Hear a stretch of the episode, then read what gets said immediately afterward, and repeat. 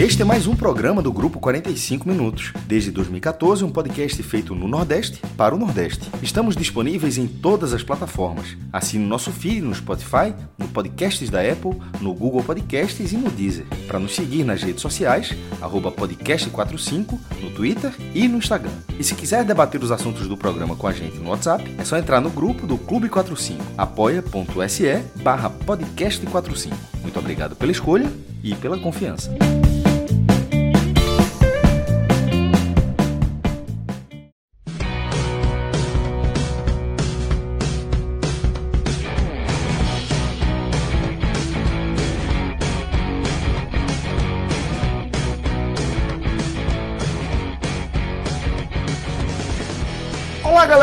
Começando mais um Telecast. Eu sou Celso Shigami e já estou aqui na companhia dos meus queridíssimos Clis Mangama e Felipe Assis.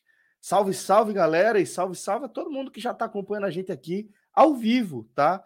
Nos nossos canais, seja no YouTube ou na Twitch. Então, de primeira, a gente já fala aqui para você fazer a sua subscrição. Se você estiver acompanhando a gente na Twitch, faça subscrição no nosso canal. Sempre aquele bizu de você fazer com o Prime Video. É sempre aquela força massa que você dá aqui pra gente. Acho que ainda tá rolando aquela resenha do Prime Video. É, e do contrário, você. Tá, né, Clisma? Obrigado. E também você é, quer associar a sua conta do Prime Video a, a, qualquer subscrição que você for fazer na Twitch. É uma forma de você contribuir monetariamente de forma regular com o nosso projeto.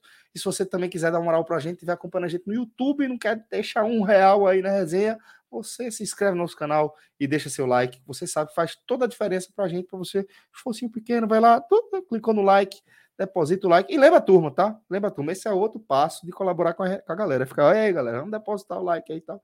Você já pede aí, tá? É, e deixo já um abraço para todo mundo que está acompanhando a gente também no formato podcast. Acredito que Clisman Gama vai ser o nosso editor de áudio ou estou equivocado, Clisman? Rapaz, se eu não me engano, hoje é o nosso querido cronômetro, Rafael Estrela. Opa, relogito. Tá nessa, tá nessa edição tudo, aí. Tudo farinha do mesmo saco. É, a resenha é essa. Então, não discordo.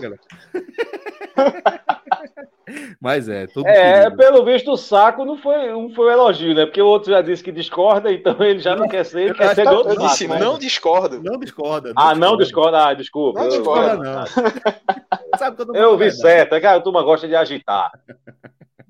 Ó, já pediu, ó, é o seguinte, pô, vamos, meu irmão, é o seguinte, custa nada, meta o dedo aí, entendeu? Se inscreva, não é inscrito, se inscreva nessa porcaria, entendeu? inscrito. Agora é o seguinte, olha, quem tiver Isso inscrito... da porra naquele caderninho, tu lembra? Aquele caderninho? Eu lembro, mas meta o dedo aí, tem problema não. Olha, inscrito, inscrito, curtiu, é o seguinte, inscrito, curtiu, mandou o superchat, eu conto um segredo de Fred Figueiredo. Pronto, pronto, vamos embora. Pronto, vamos, vamos então fazer aqui um, uma meta, tá? A ser cumprida pela galera para você revelar esse segredo. Vamos falar em. Daqui a pouco a gente vê. Daqui a pouco eu vou, vou pensar num, num, num, número bom. Tava organizando aqui a casa no meu celular. Tava quase descarregando. Mas vamos lá. O seguinte. É, vamos falar neste programa aqui do empate, tá? Em um a um entre Fortaleza e São Paulo. Né? É, mas antes a gente vai falar também da Série D. E a gente não vai falar só da primeira vitória do Santa Cruz, não. A gente vai falar de muito mais. Tá? Por isso que a gente reuniu esse time aqui, pessoas que vivem o Santa Cruz há muito tempo, né? E que é, podem trazer é, com a maior profundidade possível os assuntos que a gente precisa tratar aqui.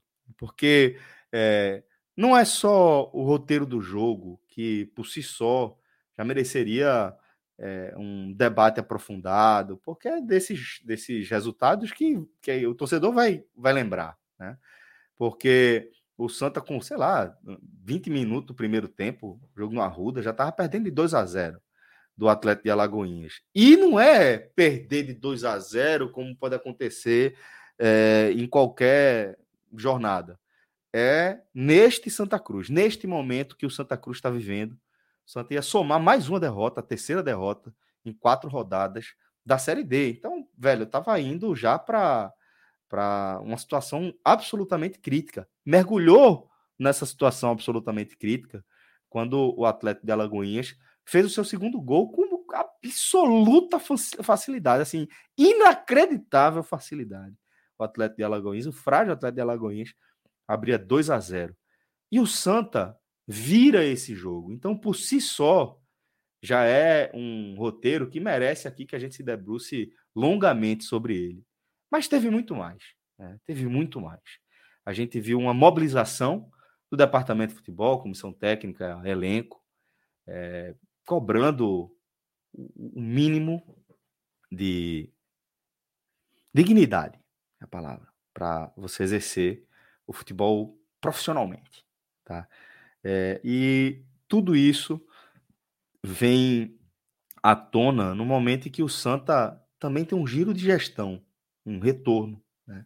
Volta Antônio Luiz Neto, um dos presidentes mais importantes da história do Santa Cruz, vitorioso, conquistou títulos e acessos, está de volta agora num momento bem diferente. Apesar de ter vivido, se não me engano, também viveu a realidade da, da quarta divisão, né, Antônio Luiz Neto, mas para... Viveu, ele viveu, era o presidente que quando, quando saiu, né, em 2011. Era. Quando saiu, perfeito. Então, é, apesar de estar tá vivendo de novo esse cenário de Série D, e ter assumido o clube mais uma vez na Série D, é, o momento é diferente. E as nuances disso a gente vai tratar aqui nesse programa com o time que a gente tem à nossa disposição aqui, tá? É, e eu vou, eu estou fazendo essa explanação porque tenho certeza que daqui a pouco a gente vai começar a receber ainda mais mensagens de pessoas dando sugestões aqui desses temas que eu acabei, acabei de discorrer. E estou deixando claro que ele, é, todos eles estarão na nossa pauta. Mas eu vou separar o programa, a análise do Santa Cruz em momentos distintos. E a gente vai começar falando do jogo. Como eu descrevi, Franja, descrevi, Felipe, é, falei, descrevi, Franja foi ótimo. Mas como eu, eu descrevi, companheiro, é, foi um, um, jogo de um roteiro desses que o torcedor guarda na lembrança. Né? Principalmente aqueles que, como você, estiveram presentes no Colosso do Arruda. Queria que você trouxesse o seu relato, a sua experiência, companheiro. Sempre uma satisfação poder é, enxergar o mundo pelas suas lentes.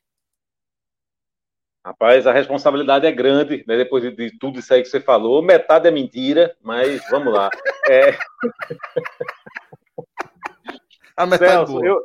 é, é...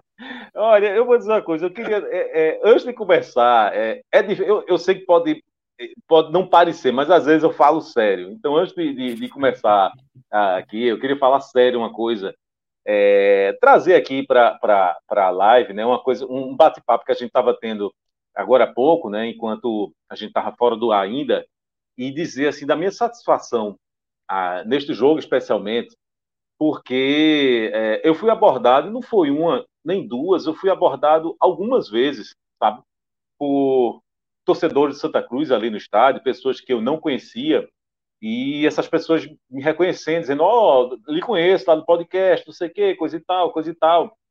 E é claro que isso é uma rotina que, para quem está mais tempo no projeto, é absolutamente normal, é absolutamente comum, é rotineiro, né? Mas, assim, para mim, que eu comecei não faz tanto tempo assim, e quando comecei não havia público, né? Então, eu estou agora, né? É, é não havia público tá... no, no, estádio, né? A audiência no, no, né? Não, não, eu não havia público nas partidas de futebol, nos portões fechados, coisa e tal. Então, na verdade, eu estou começando a ter contato agora com torcedores que começaram a acompanhar, que, que, que começaram a me acompanhar há, há, pouco tempo. E, assim, fiquei muito, muito feliz. E, como o Celso falou, assim, muitas, é, é, é, a nossa responsabilidade aumenta saber que tem tanta gente acompanhando a gente. É, fui reconhecido por muita gente. Não teve uma pessoa não tô, tô, brincando, não. Não teve uma pessoa que disse assim, rapaz, eu gosto que só a porra de você. Você. Não teve um. Mas todos falaram muito bem do projeto, que é o que interessa no fim das contas. Mas é verdade. Olha, veja, não teve um tá que disse assim, meu irmão. Não, oxe, eu, eu disse, olha, se for mentira, eu quero que esse negócio caia aqui. Olha, não teve um que disse assim, meu irmão, é um cara retado, olha, tu comenta muito, tu é forte. Não teve um, mas assim, todos ressaltaram a importância de ter um projeto, uma mídia independente, que trate com seriedade e, o futebol, que dê um espaço para os clubes do Nordeste, que valorize, enfim. Todo o discurso foi parecia que era ensaiado, mas rigorosamente todas as pessoas falaram a mesma coisa.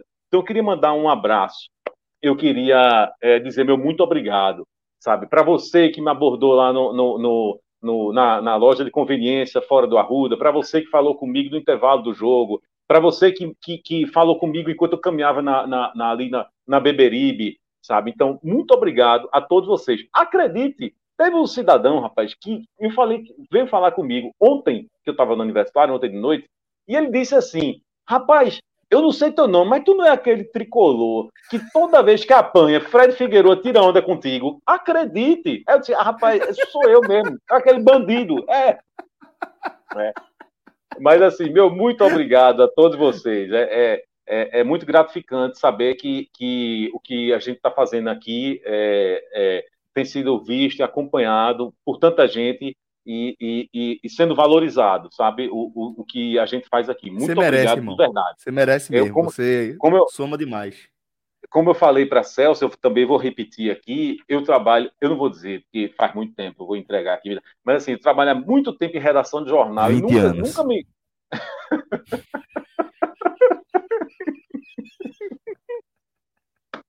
e nunca apareceu. Não, foi não nunca apareceu uma pessoa para dizer, rapaz, você trabalha em tal lugar, não sei o que, não sei o que, né? A gente trabalha ali mais que na retaguarda, coisa e tal, mas é, é aqui, certo? Que, que, que as pessoas é, é, reconhecem e me pararam na rua dizendo que acompanham o trabalho, cada vez que isso acontecia, eu disse, porra, bicho, a responsabilidade da gente realmente é muito grande. Toda vez que isso acontecia, hoje, que várias pessoas me pararam e falaram a mesma coisa, é impressionante como a gente tem que ter responsabilidade com o que a gente faz. Isso aqui está tá, tá na cara, né? Franja, eu e para passar a bola para você de volta, mas como eu disse para você várias vezes, inúmeras vezes nessa caminhada da gente desde 2014, é, era nessa responsabilidade que a galera deposita no 45 minutos que eu me pegava para continuar tendo força de ir em frente, continuar enfrentando tudo que a gente precisa enfrentar no dia a dia para colocar o nosso conteúdo no ar de forma independente, como você falou, sem nenhum grande grupo, nenhum grupo de comunicação associado, né? E isso, é, é, essa responsabilidade que vocês é, nos concedem, né?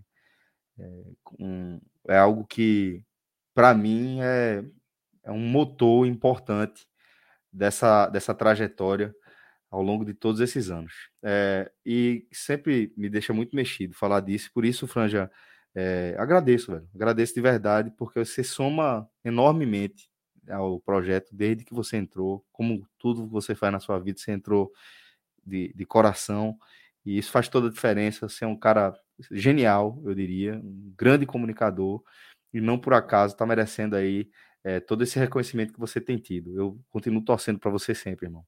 Agora vamos falar também desse, desse jogo, né, que, como eu disse, a gente tem bastante coisa para falar aqui, e desse tema a gente poderia falar a noite toda ainda, de preferência, né, acompanhando, brindando tal, era muito melhor, mas é, a gente tem muito assunto para tratar e a galera está aqui justamente para que a gente é, traga a nossa visão sobre esses assuntos que eles também estão debatendo.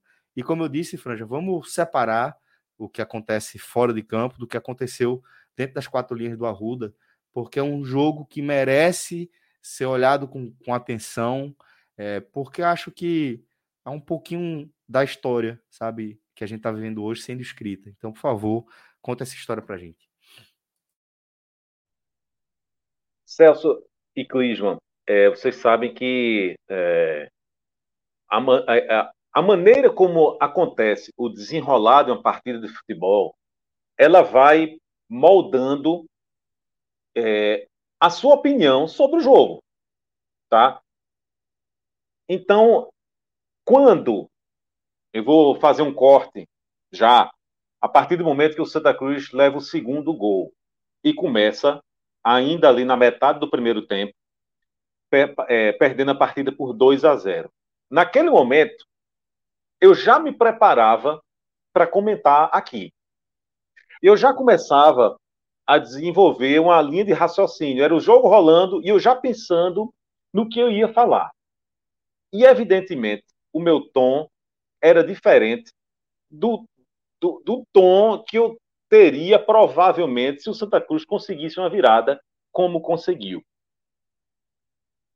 Então, é, é claro que o tom muda, mas por outro lado a gente não pode esquecer certo, de como essa vitória do Santa Cruz, a primeira na Série D, a gente não pode esquecer como ela aconteceu.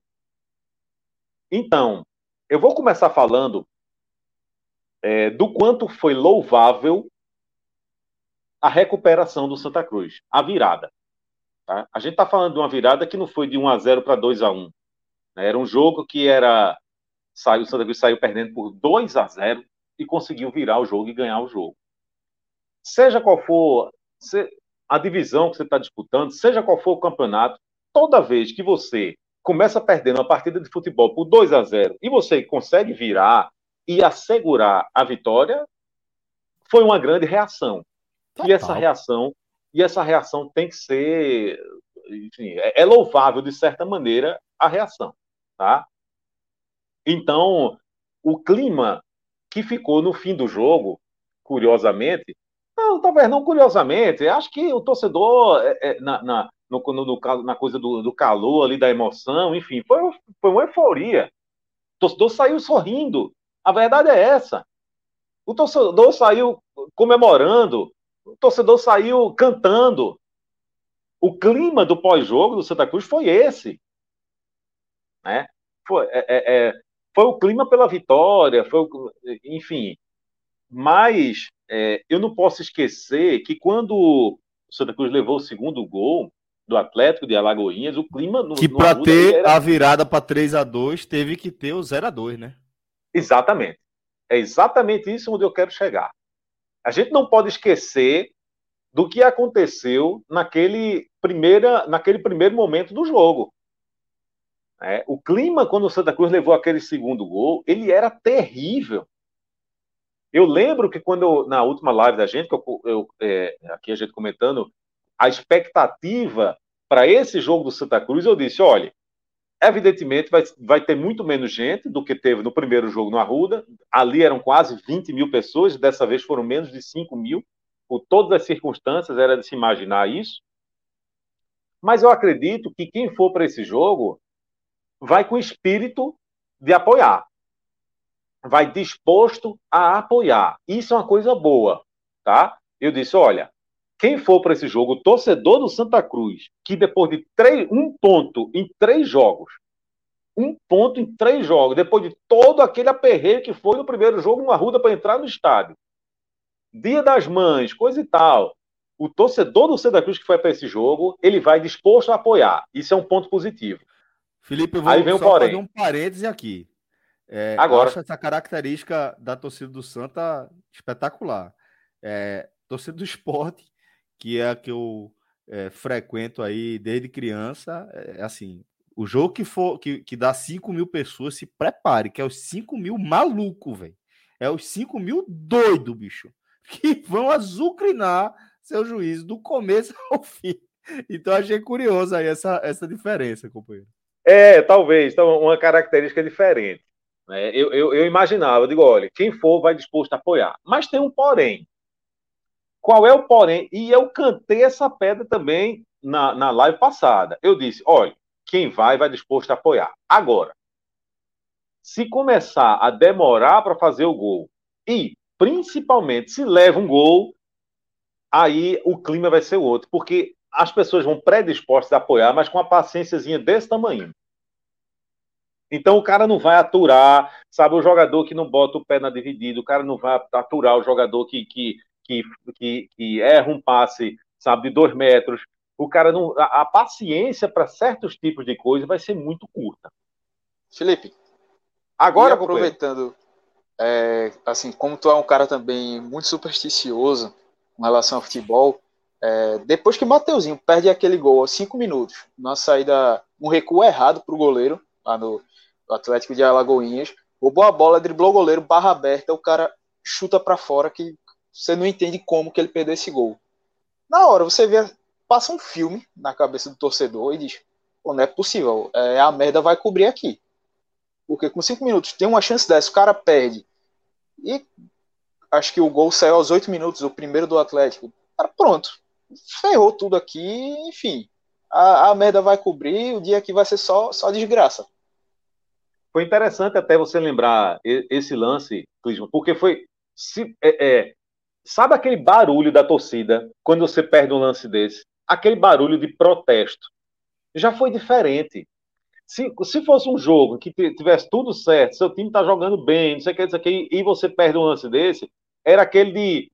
Uh, mas o cara continua apoiando, tipo assim, a gente tá perto, a gente, o, o gol vai sair. O, o grito a manifestação da torcida do Santa Cruz nesse lance foi diferente, foi de protesto. Né? Tipo assim, como é que tu perde um gol desse? Né? É, então, a paciência ela foi muito curta. Quando o Santa Cruz leva o segundo gol, meu amigo, aí aquele cenário que a gente já cansou de, de ver, né? não é de hoje. É organizada cantando música, dizendo que se não ganhar, a porrada vai comer, que não sei o quê, time sem vergonha, é, vergonha, vergonha, é, é, sabe, aquele repertório musical que a gente já conhece bem, né? Então, eu confesso que quando o, o, eu vi o 2 a 0 eu digo, rapaz, hoje não dá. Hoje não dá. Né? Mas aí, o Santa Cruz fez, exatamente, quando leva o segundo gol, o Santa Cruz fez uma coisa que não havia feito ainda nesta Série D o Santa Cruz jogou como um time de Série D. A gente tem que entender o seguinte: é a última divisão do Campeonato Brasileiro. Tem algum time bom na Série D? Não, não tem. Você vai ter time que seja melhor do que o outro. Você vai ter time que vai conseguir o acesso porque foi melhor do que o outro. Agora, vocês acham que algum desses times, um, eu quero que vocês me digam um time que está disputando a Série D, se colocar esse mesmo time sem nenhum reforço na Série B, na Série B de bola, vai fazer o quê? Vai ser rebaixado, vai, da, vai ser lanterna da primeira à última rodada. É, vai ter então, raras é... exceções, né? A gente vai contar assim, raríssimas exceções de times que mantiveram a base, assim.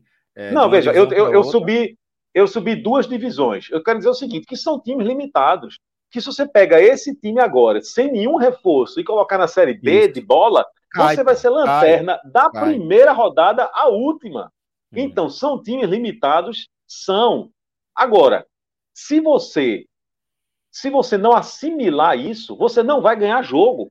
A primeira coisa que o Santa Cruz deveria ter feito desde a primeira, desde o primeiro jogo e não tinha feito ainda, era jogar como a Série D merece Olha, os, exige, olha né? os melhores momentos, como ela exige, olha os melhores momentos da partida. Depois que o Santa Cruz leva o segundo gol, o Santa Cruz foi para cima e todos os jogadores passaram a correr, sabe, absurdamente, se jogar na bola, carrinho, marcar saída de bola, fazer pressão. E foi justamente a partir daí que o Santa Cruz começou a se sobressair. Quando o Santa Cruz estava com aquela postura, não, nós somos uma equipe melhor, porque é. Por pior que a gente ache que o time do Santa Cruz seja, evidentemente o time do Santa Cruz tem mais qualidade do que o Atlético de, de, é óbvio que tem. Se a gente for fazer uma comparação aqui do goleiro a centroavante, é óbvio que o time do Santa Cruz tem mais qualidade.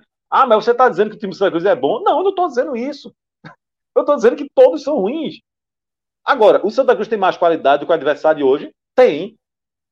Mas isso não é suficiente, porque não há, uma, por outro lado, uma disparidade muito grande. Se o Santa Cruz ficar naquela, que, ah, não, aqui eu vou tocar a bola, vou fazer isso, vou fazer aquilo, a gente vai aqui infiltrar, vai fazer isso, sabe? Você vai dar margem para seu adversário se equiparar com você.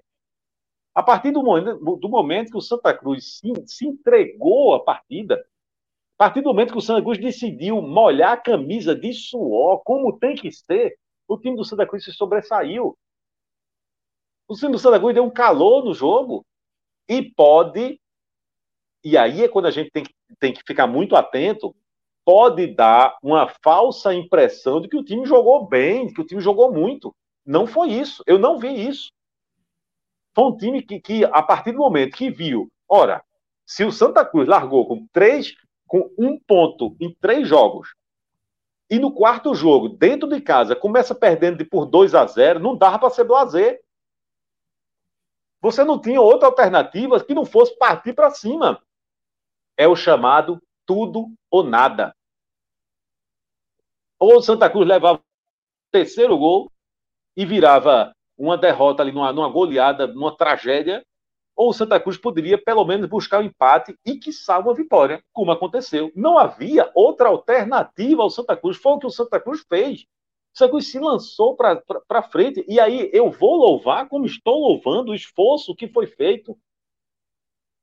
O Santa Cruz fez o que eu há muito tempo pedia, minha gente. É encarar a partida como ela merece, como ela pede que, que seja encarada. Sabe, eu era, era é, é, os jogadores da linha de frente fazendo pressão, indo para cima do goleiro, sabe, dando margem para que o goleiro errasse, fizesse uma reposição errada de bola. Sabe, era carrinho, foi o tempo todo. A partir desse momento, foi que o Santa Cruz conseguiu a virada. Isso é de se louvar. Mas eu não estou esquecido, não estou esquecido dos primeiros 20 minutos de jogo. Não estou esquecido. Não era para o Santa Cruz ter sofrido tanto para ganhar esse jogo. Só tinha Eu um acho time em campo. Nesses primeiros 20 minutos de jogo, só tinha um time em campo. O Santa Cruz levou gol de pelada. O Santa Cruz levou gol que em pelada a turma estila pesado. Pesado, assim.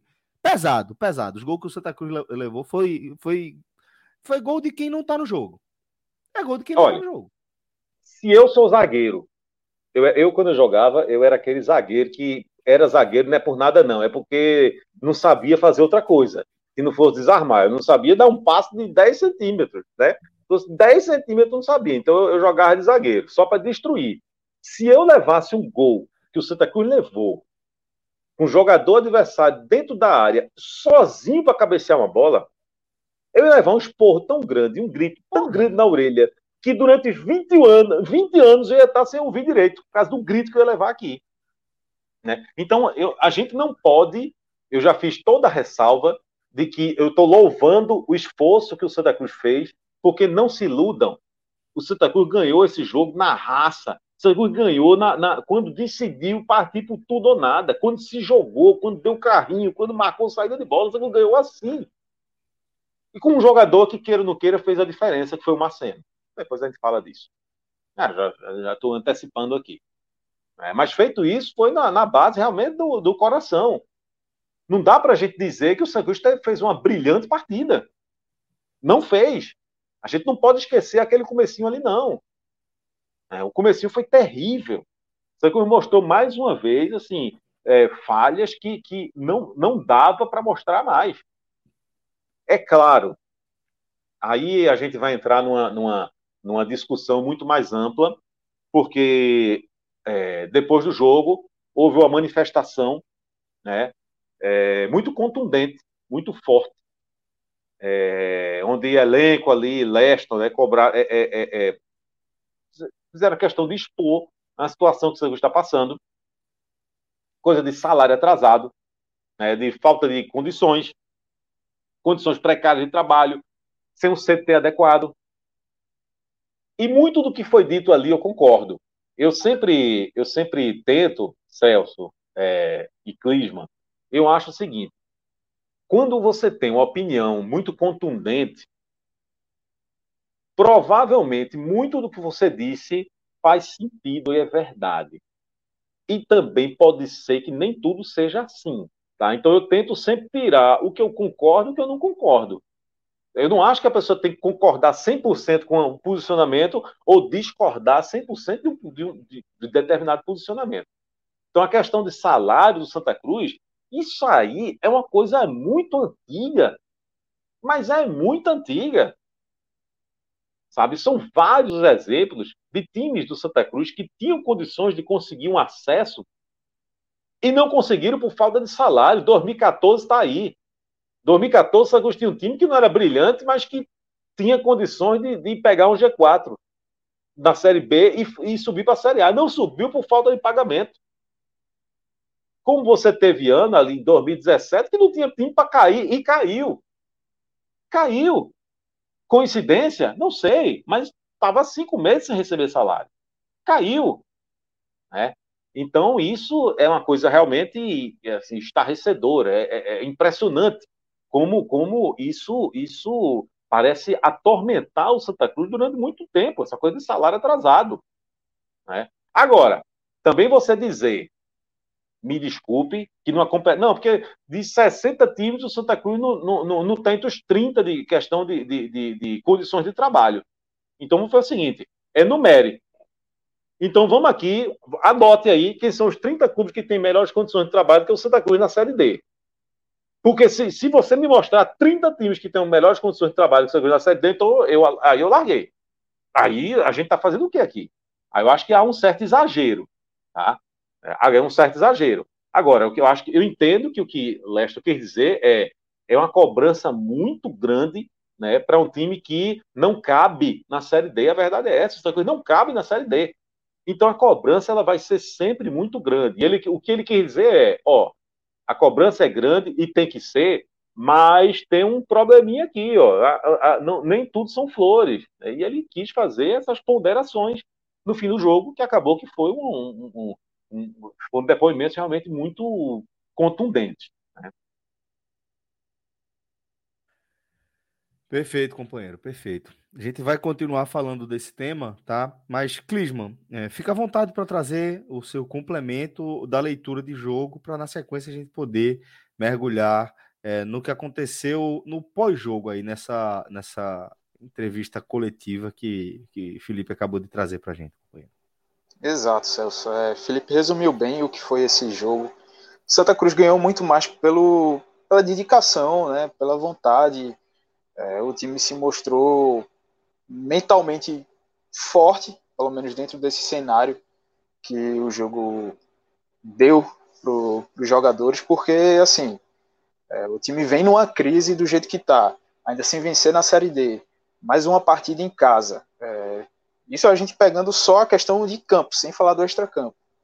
Mais uma partida em casa, que vem pressionado e toma dois gols com, na metade do primeiro tempo, assim, o, o mais lógico é você pensar que por toda essa situação o time vai ladeira abaixo e vai perder esse jogo, mas não. Conseguiram se manter, mesmo que assim, sem tanta organização, que é mais um, uma coisa que a gente pode falar, mas teve o um psicológico forte para poder, não, vamos tentar aqui, vamos brigar, vamos buscar e a gente chega, vai tentar chegar esse gol. Conseguiu com poucos minutos depois, um pênalti sofrido por Tarcísio que Macena cobrou bem. E assim, esse primeiro gol foi meio que a virada de chave. Foi naquele momento do abafa após tentar o gol que o time se joga com tudo ali num período de 10 a 15 minutos para tentar achar esse gol, conseguiu achar. E aí isso já deu um gás a mais para o time poder é, ir atrás desse empate. É, dá para chegar ali logo no final do, do, segundo tempo, acho que aos 41 minutos. A jogada do Macena, que já tinha perdido dois gols antes, Santa Cruz achou uma, uma mina ali de ouro pela, do lado direito do Atlético de Alagoinhas, estava atacando muito por ali e vieram dois lances que Rafael Macena perdeu, dois cruzamentos rasteiros, vindo da esquerda que ele chutou para fora, depois pelo lado direito ele recebeu, cruzou rasteiro para Mateuzinho aparecer e fazer esse gol, então mudou totalmente o panorama do Santa Cruz ali, desceu para o intervalo mesmo sobre, sobre algumas vaias, mas também teve os aplausos, isso aí foi essencial.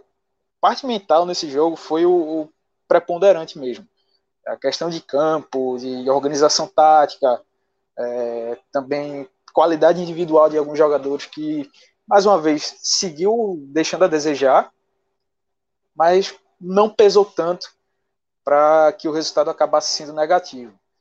A gente vê, por exemplo, o Mateuzinho que começou mal a partida, perdeu aquele gol com cinco minutos. É, se eu não me engano, ele perdeu a. errou o passe no segundo gol do, do Atlético de Alagoinhas na saída de bola errada. Ele errou o passe, o time recuperou, o chute ali de fora da área que ampliaram o placar. Então foi um, é um exemplo de jogador que aí conseguiu dar essa volta por cima, marcou um gol, participou bastante ofensivamente. É, Rafael Macena que entrou aí no lugar do, do Rafael Furtado também jogou bem. No segundo tempo, é, o Santos já vindo com essa moral e buscando também já o abafa, né, nesse começo do, do segundo tempo, conseguiu marcar o gol ali, pronto. Agora vamos tentar organizar a casinha de alguma forma, administrar e tentar matar o jogo. O segundo tempo foi isso. O Atlético de Alagoinhas com um pouco mais de posse de bola, chegando mais ao ataque, é, mas encontrou dificuldades. É, basicamente era a bola parada, que era que estava mais levando perigo para a defesa do Santa. E o Santa Cruz teve oportunidades no contragolpe, perdeu o gol com o Gilberto, o Matheus Anderson.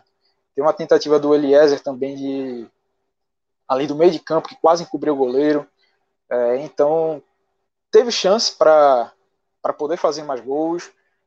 É, não se tivesse um pouquinho mais de é, qualidade técnica mesmo, alguns jogadores tivessem tido um rendimento melhor e o time um pouco mais organizado, era um jogo que dava para Santa Cruz ter vencido até com, com certa tranquilidade, porque os poucos momentos que conseguiu colocar a bola no chão e ter um mínimo de organização, Santa foi bem superior ao Atlético de Alagoinhas, só que aí esses momentos, como eu disse, foram raros dentro da partida.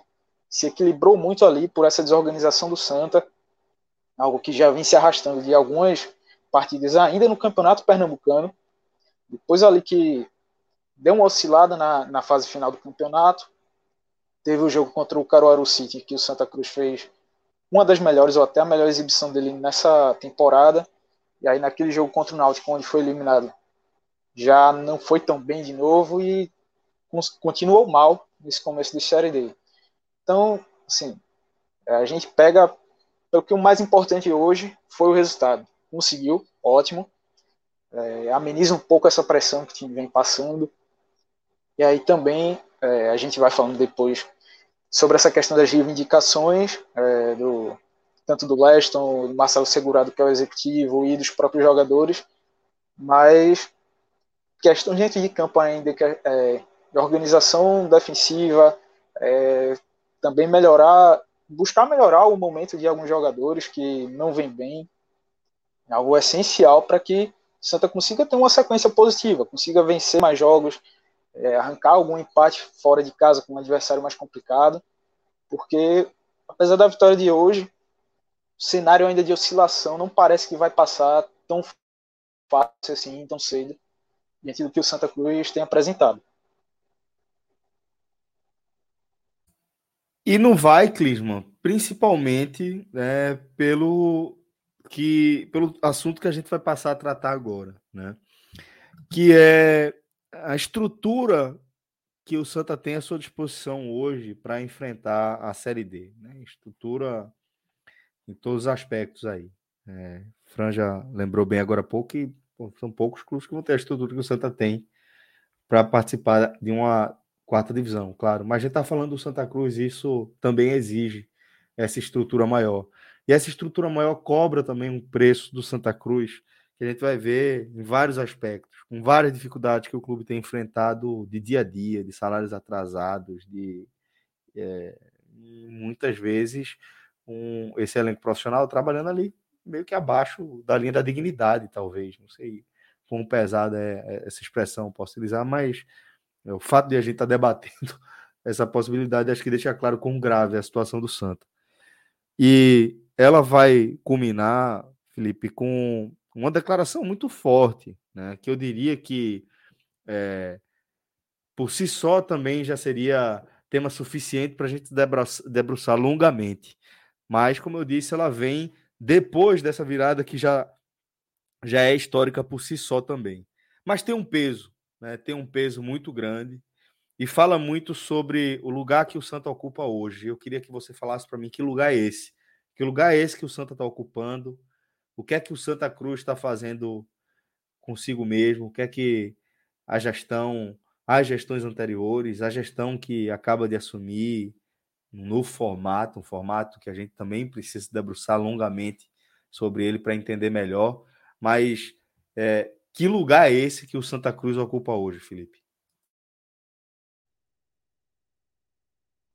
A pergunta é difícil, viu? É, veja, é, quando eu vejo Leston, Segurado, seja lá quem for, é, falando da, da, da, das condições precárias do Santa Cruz, enfim, a leitura que eu faço é a seguinte: é, o torcedor do Santa Cruz ele não aceita é, pelo peso da camisa, camisa pesa, tá? Pelo peso da camisa, pela história, é, por tudo, né? Ele não aceita um, um, lugar menor do que os seus ri, principais rivais aqui no estado de Pernambuco. Estou falando do esporte, estou falando do Náutico, tá certo? É, então, é, é, ele vai sempre exigir que o Santa Cruz rivalize com os dois, tá certo? Isso é uma coisa. A outra coisa é, o Santa Cruz não tem e, e, em termos de futebol, de camisa, o Santa Cruz sempre rivalizou com o esporte e com o Náutico, tá certo? O que, o que é, essa, é, é, as pessoas que vieram hoje com esse, esse, esse depoimento muito forte, falar da falta de estrutura do Santa Cruz, que eles quiserem dizer o seguinte: o Santa Cruz é, é, é, tem uma estrutura muito inferior, mas muito que o torcedor do Santa Cruz não cobre? A estrutura, assim, ele precisa entender que ele não tem nem de longe a estrutura que o esporte tem, mas nem de longe. O Santa Cruz não tem nem a estrutura que o Náutico tem, mas não tem. Mal tem não garantia tem de calendário. Problemas. Não, ok, mas assim, a, a, coisa do calendário, ela, ela, a gente imagina que pode ser passageira, digamos é, assim. Isso, né? isso. É, isso. Ele, é, é, é, é uma coisa temporal. Perfeito. Eu, eu é? acabei não usando o melhor exemplo, porque o que eu quis dizer é que a ausência de calendário atrapalha até na captação de recursos. Mas o fato é que o Santa conseguiu um patrocínio master, né, forte, e o Beto Nacional, que também é parceiro aqui do 45 Minutos, e de certa forma é, a falta de calendário não foi um problema para isso. Mas eu quis dizer que, de maneira geral, costuma ser também um problema que faz parte da estrutura, que faz, é, acaba afetando diretamente a, a capacidade de captar recurso. Mas você está certo. É temporário. É, é, é, uma, é um agravante.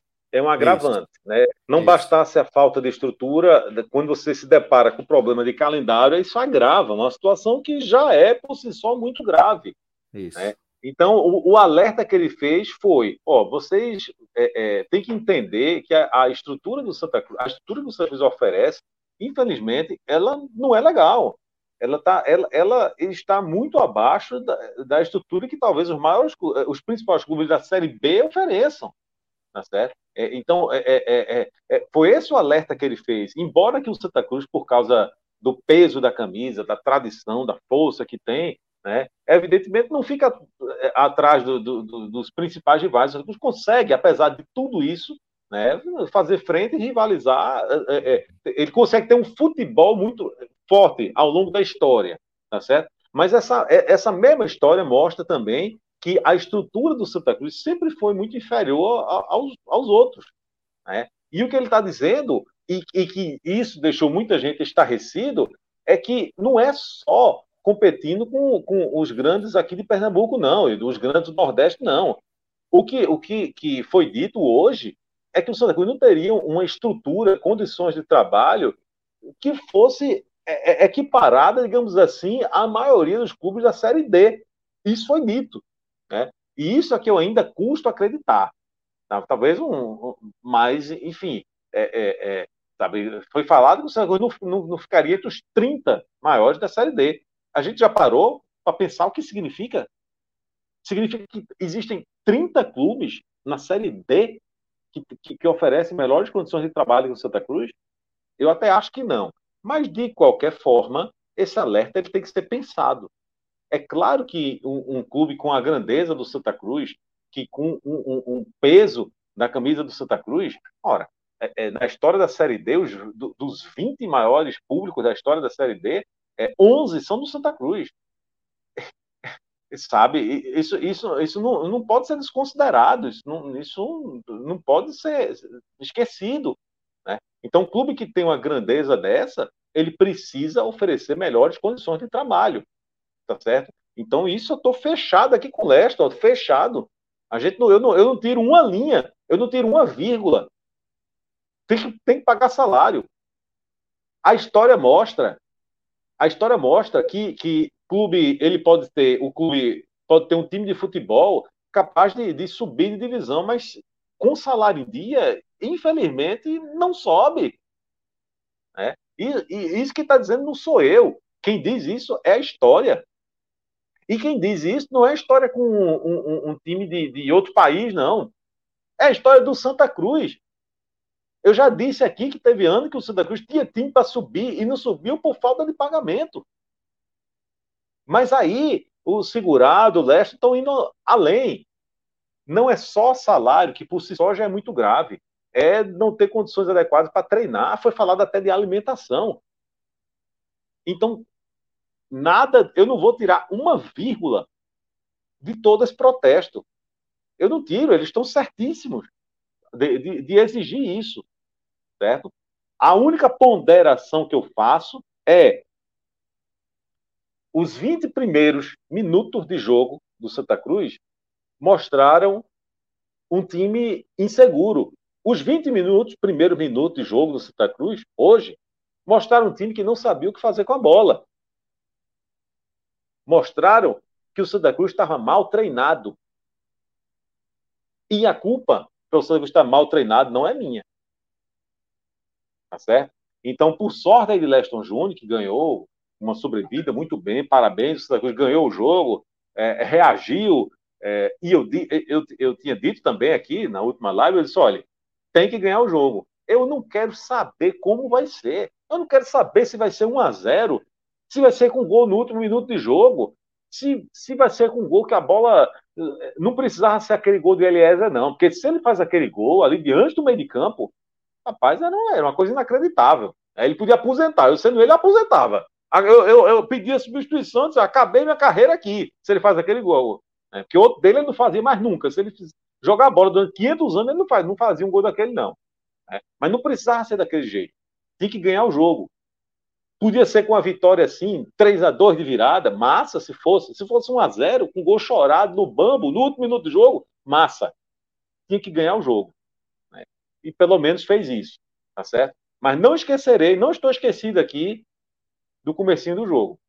Tá certo? Que mostraram que mostrou mais uma vez a deficiência do time. Muito bem. É, Clisman, queria também que você trouxesse a sua leitura dessa, desse momento que o Santa vive e que foi exposto de forma muito clara aí é, pela comissão técnica e pelo elenco. Mas antes eu queria só deixar algumas mensagens aqui no ar que eu deixei, acabei deixando passar, como por exemplo o superchat que a gente recebeu de Vitor Lira dizendo: Ah, pois eu falo, Felipe, você é fera. E eu corroboro, é mesmo. Fera demais. E detalhe. Vitor tá Lira, aqui, companheiro. Um abraço, companheiro. do esporte, viu, Franja? Tá vendo aí? Eita, rapaz. Olha pra aí. Outro aqui, dupla dos games. Que cara foda esse Felipe. Sou fã demais. Ô, oh, rapaz, um abraço. Coisa boa, coisa boa. Muito bom. Muito obrigado, de verdade. Um abraço. Ó, seu aí. depoimento comoveu a turma aí, tá vendo? Marcos Jordano. Parabéns ao Santos. Sou esporte, mas quero que vocês se, se recuperem. É isso aí. Marcos tá Jordano Leite. Um abraço, companheiro. Isso aí. Mas vamos lá. É, Clisman, meu caro, é, tem uma mensagem também que eu separei aqui para você. Tá? Uma mensagem de. Acho que é, é, vou encontrar aqui. Cadê aqui? Achei. Clisman amanhã vai treinar feliz. Davidson Oliveira, é, já tá aí, ó, mordendo as orelhas com esse sorrisão. Mas, Fran, Amanhã é... vai ser foda. abraço, Davidson. Obrigado pela moral, Valeu, obrigado por, pela pressão aí em Clisman, ele merece. Bota o homem para fazer prancha amanhã. Mas vamos lá. Clisman, por favor, companheiro, é, traga para gente aí a leitura que você faz né, desse depoimento que o Franja acabou de analisar também. É algo deu, obviamente, para perceber bastante forte todas essas declarações. É, de certa forma, assim, para a gente que acompanha o trabalho do Leston, primeira passagem dele no Santa Cruz, que aí ele ficou um pouco mais conhecido depois que saiu, querendo ou não, enfrentou o Santa Cruz outras vezes, e agora nesse retorno, Leston nunca foi um cara de subir o tom da maneira que foi. Acho que assim, eu não me recordo de alguma vez já ter ouvido alguma entrevista dele falando da maneira que foi. Sim, realmente, é, bateu na mesa, disse, ó, isso aqui, isso aqui, isso aqui está acontecendo. É, entendo e até concordo também com alguma, alguns dos questionamentos de Felipe. É, e me chamou muito a atenção o que Leston falou. Tipo, disse que o Santa Cruz está largado, é, assim, principalmente se tratando dessa questão política que o clube tem vivido ainda desde a transição de poder, a saída da Joaquim Bezerra, é, assumiu Antônio Luiz Neto, é, nesse processo aí em que Antônio Luiz Neto foi aclamado como presidente É, se buscou ainda muito um discurso de conciliação, de união dentro do Santa Cruz entre as diferentes forças, é, mas pelo que parece do que foi passado não só por Leston, mas também por Marcelo Segurado, executivo do clube, essa união, assim, ficou só no discurso ali pré-eleição. Acabou a eleição, algo que se passou, que não vem sendo demonstrado lá, mas assim, a gente sabe que há outras questões políticas ali, envolvendo o próprio Antônio Luiz Neto também, e o pessoal também que fazia parte do Pro Santa, o pessoal do Conselho Deliberativo, ah, é algo mais, mais fundo do que é, foi cobrado por, por Leston. Mas assim, é, outra coisa também que chamou a atenção quando ele dizer que é, o futebol é um meio covarde e que lá dentro do Santa Cruz é, ele e a comissão técnica, todo mundo vem sendo covardemente atacado todo dia. Isso se referindo principalmente ao tamanho dessa pressão dessa cobrança por resultados e que Leston se resguardou ao dizer aí, ó, vocês querem resultado X, mas eu não posso conseguir dar esse resultado se minhas condições aqui de futebol são Y. São isso aqui que eu enumerei, que eu passei para vocês. Então ele foi meio que para peitar um pouco essa, essa cobrança, bater de frente com relação a ela. Mas, sim, é algo é, que é, precisava Clima, Pode desculpa falar, te interromper. É, é aí que, que Leston me lasca, pô. Entendeu? Porque, assim, olha, é, você tem que entender o tamanho do seu desafio. Você tem que entender o tamanho do, do, clube que você está dirigindo. Você tem que entender, tem que ter clareza, sabe, do tamanho da, da, pressão, da cobrança que você vai ter. Vai ser inerente ao Santa Cruz. É, não, não é possível, Não vai ter outra ele, coisa assim é óbvio, ele espera o quê? Ele está achando que o Santa Cruz vai entrar na competição a passeio? Não vai, não. A torcida não espera isso. Não, não interessa para a torcida, para o torcedor do Santa Cruz, não interessa o que está acontecendo lá, não. O Santa Cruz é candidato ao acesso e acabou. Não, não, não tem como a cobrança ser diferente.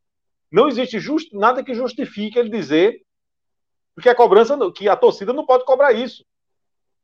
A torcida não só pode cobrar isso, como deve cobrar isso e vai cobrar isso.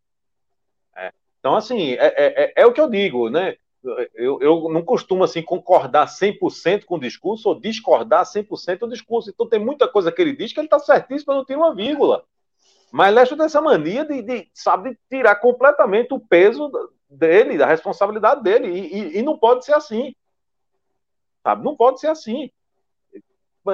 Desculpa, é, é, ele tem que entender o que é o Santa Cruz. Alguém deu uma, fez uma aula para ele Leston, ó, vou te explicar aqui o que é o Santa Cruz, ó, é isso, isso, isso, aquilo. Aqui é assim. Aqui é assim. O cara que dirige o Flamengo, não interessa qual é a condição do Flamengo, o Flamengo vai ser sempre candidato ao título. O torcedor do Flamengo é no, no, na Série A. Ele não, não vai, ele não vai é, é, é exigir menos o torcedor do Flamengo não vai se contentar. Ah, legal, ó, a gente fez uma campanha aqui, a gente não caiu, esse era o objetivo, a gente está sem condições, a gente tem que entender isso, não pode. Então você tem que entender o tamanho do, do peso, da, da, responsabilidade da cobrança. A cobrança do Santa Cruz, certo? Seja qual for o elenco, seja qual forem as condições de trabalho, certo? Numa Série B vai ser sempre um acesso. Então me parece que ele ainda não entendeu isso. Eu estou entendendo, massa, assim, sou, sou solidário, é, a todas as queixas e reivindicações dele. Agora, querer tirar esse peso, sabe? Não, a gente não é bem assim, a gente é assim, assim. Não, não, não faço não, Leste. Não me lasque não, pelo amor de Deus. Isso é, é algo inerente do clube, então assim, como tu disse, Felipe, se ele aceitou o desafio, saberia que seria dessa forma, ainda mais por já ser a segunda passagem dele no Santa. Então não tem como ser diferente essa cobrança, é, a maneira que a torcida vai estar tá pressionando, buscando, querendo também resultados. E por todo o contexto que Santa Cruz tem vivido nos últimos anos, que isso aí só vai se amplificar. É, isso é um ponto que eu aí também, assim como tu, também discordo de Leston, mas entendo, mas discordo a opinião dele. E outro ponto também que eu até gostaria de trazer, que foi muito interessante, sim, corretíssimo, não só dele, como também de segurado em cobrarem, foi sobre a questão da invasão ao CT e ao Arruda, feito pela, pela uniformizada, que assim é, não foi a primeira vez. Diante do cenário do Santa Cruz, que a gente enxerga e que conhece do clube, também não deve ser a última, infelizmente. Mas que foi algo que aconteceu e que, assim, eles relataram que foram ameaçados de morte por integrantes de organizada que invadiram lá, cobrando por vitórias, por resultados, não sei o quê. Mas, assim, é, há limites para tudo.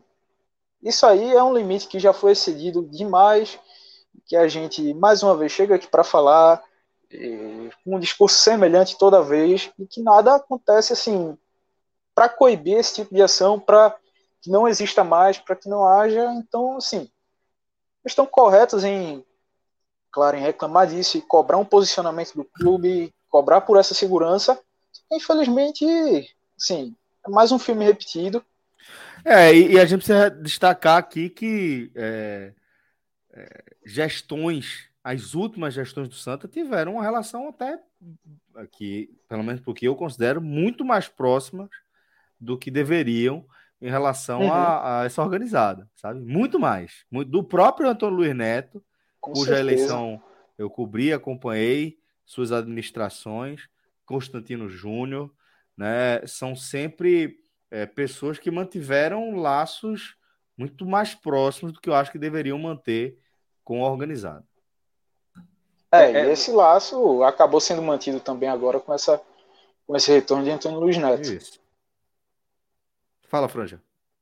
Não, eu ia tirar onda, dizer, quer dizer que você tá há muito tempo também, né? né nessa estrada, tô. né, companheiro? Você tá, a gente tá remontando tô. aqui desde a primeira tô, passagem da LN. Bicho, né? quando eu entrei é, no Diário é, é, Eu pensei que era só Clisma aqui. Eu pensei não. que era só Clisma o cansado aqui. Você também, né? Não, além Peraí, Felipe, Clisma, tô com idade de ser meu pai, pô. Clisma, além de você, eu também sou cansado. Vou fazer aqui a minha, minha, meu reconhecimento. Em 2010, veja, há 12 anos, há 12 anos é muito tempo, desde 2010, quando eu entrei na redação do Diário de Pernambuco, Franja já era editor assistente por há muito tempo, referência para mim, pô. Então, um cara que, quando eu entrei há muito tempo, não, pô, não, não, com esse cara já sendo uma grande referência. Não faça pô. isso aqui, não, você, não. Aí você está tá exagerando. Você está exagerando, está exagerando. É mas, mas deixa eu dizer uma coisa a você. É, assim, a gente tem que ter muita responsabilidade, porque a gente fala, né? Porque é, sobre esse episódio da organizada, é, eu pensei em dizer assim, rapaz, vamos ver o seguinte, ganha a porcaria do jogo, que não vai ter protesto, que não vai ter invasão, que não vai ter ameaça. Mas, por outro lado, se eu digo isso, é pra, pode dar falsa impressão de que eu estou legitimando isso. isso. e não isso, pode. Isso, não. Entendeu? Não pode, independente. Eu não posso legitimar disso. isso. Independentemente então, de, de, o resultado não vir. Exatamente. Exatamente, independentemente está errado. O que, o que acontece, que vocês já falaram, é que há uma, uma, uma relação de proximidade entre clube e organizada que não vem de hoje, vem de muito tempo. Né? Então os caras conseguem, tem acesso lá, véio, entrou no, no, no, centro de treinamento, entraram no vestiário, sabe? Então, assim, é, é, é, é. Então a gente está falando de, de, de organizada que, tem, que teve, durante muito tempo, trânsito livre, né, que tinha é, é, número de telefone de presidente, tá certo? Então, Exato. não vou dizer o nome. Exato. Eu não vou dizer o nome. Eu não vou dizer o nome, mas teve presidente que disse assim, uma vez que eu estava na rádio, não sei o que, eu estava ali com ele, rapaz, é um inferno, é uma. É, é, é, assim, é um problema. É um problema, porque é, é, é a pessoa tem meu, é, é, consegue meu telefone e diz para mim, ameaça, e, e, diz nome da minha filha, e diz nome da, da, da minha esposa, e diz nome, sabe, e, e, sabe onde minha filha estuda, e diz que vai fazer isso, vai, vai fazer aquilo, né? Então, é, é um negócio bem complicado, certo? Que aí daria um outro programa para a gente isso. discutir as raízes de tudo isso, né? De onde vem essa aproximação, né? É, eu tirei o óculos aqui, pô, uma miserável da música aqui no óculos, não quer sair, não. É, então, Meu veja. amigo, nem depois tu bater pensar, desse jeito, matasse. Pensar, bicho, ela, não, ele não sai não, para aqui. Não, não sai não. Eu, eu tô, tô, quase mostrando, agora saiu. Pera. Então, veja. É, como é que a pessoa fala sério depois disso, né, velho? Aleatório demais, bicho. Vamos lá, Bruno, vamos lá. Eu tinha que explicar por quê. Eu tô falando do nada, daqui a pouco eu tiro o óculos e começa a bater aqui no negócio, eu tenho que explicar é. por quê. Mas veja, eu estava falando que sim, a relação de, de, de, de proximidade. proximidade, né, que existe de, de organizado e de presidente, que, que vem de muito longo, de muito tempo, que a gente vai discutir quem nasceu primeiro, o ovo a galinha, por que, que isso aconteceu, né? Mas tem, alguém tem que parar, né? Mas o, o, alguém, tem alguém, tem que parar, mas alguém já tentou, no esporte já tentou, e, e, e em algum tempo conseguiu, depois conseguiu. muda presidente, voltou atrás. Né? Esse é o problema. Então, no é esporte é foi feito. No, no, fim das contas, Felipe, o que a gente percebe é que essas relações são pautadas por interesses políticos, do, por interesses políticos dos grupos que assumem as gestões dos clubes. Essa é, é a questão. Você... Essa é, a é, questão. É, é, é, claro, no esporte existia isso, né? Você a gestão eleito... do Barros, que é considerada talvez a pior da história do, do, do clube, é, tem essa, essa, esse aspecto positivo para a gente destacar, né? Que desde Marco Aurélio, antecessor de Arnaldo, compraram uma briga judicial com a organizada do esporte, que utilizava, com a organizada do esporte, não, com a organizada que utilizava, ainda utiliza o nome do esporte, negocia e etc. E além de é, explorar ilegalmente a marca do clube, ainda atrapalha diretamente é, o clube esportivamente e financeiramente com a série de confusões que já armaram e pelas quais o clube segue sendo punido sistematicamente. Então, mas é, foi uma tentativa, é... né? Era, era, era, era, era engraçado, digamos assim, e era muito improvável você assistir um jogo do esporte em determinada época e você via a parte frontal ali cheia e você via aquela parte do gol vazia. É, né? Houve série, essa época, não é isso? Houve essa isso. época, mas depois voltou tudo. Né? No Santa Cruz não houve essa época. No não Santa Cruz não houve essa época. A, a, a, parte ali atrás do gol, do canal, sempre teve cheia. Né? Sempre, sempre. teve cheia, todo mundo de branco. Todo com mundo de faixa, branco, com igualzinho. as faixas de cabeça para baixo, né? Quando o time tá mal. Né? Aí você não pode botar o nome do organizado, você bota União e Força. Ora, o que é isso? Né? Quem são é. essas pessoas com faixa União e Força, todo mundo de branco, bonezinho e, e, e, ali atrás do gol? Né? Então, assim, do mesmo jeito que essas pessoas é, é, é pode ajudar, porque a gente já, já tem registro disso, já houve registro de eleição que você ganha com, com, com sabe-se lá quantos votos de, de, gente que veio ali de organizada, é, sócio. Isso. Né? Então, mas assim, ok, massa, ele ajudou em, em, algum aspecto, mas em algum momento, quando tem um momento de, desse de crise, você está passivo a isso, para que esse povo se junte e vá lá e entre no vestiário e faça ameaça de morte, como foi relatado, né? Quebre Exato. tudo lá, enfim. E aí, e aí vejam, depois que isso acontece tudinho, o Santa Cruz ganha o jogo. Isso. E, então, assim, pode criar aquela falsa impressão, olha, tá vendo? A gente fez o, deu a pressão lá e ó, sortiu efeito no fim das Exato. contas, sabe, há quem acha que a narrativa foi essa, né? E vai seguir nessa disputa narrativa maluca, né? Mas enfim, é, vamos tentar amarrar aqui o nosso nossa análise do Santa Cruz. É, Clisman, não lembro se você tinha amarrado a sua ideia. Se você não tiver, é, me desculpe, fica à vontade para seguir. Mas você tinha terminado? Eu não, é que peço desculpa. Eu, eu, ah. Eu é que peço desculpa. Eu falei demais hoje aqui. Não, que é isso, pô. Fica tranquilo. Mas ainda, a gente ainda vai amarrar aqui.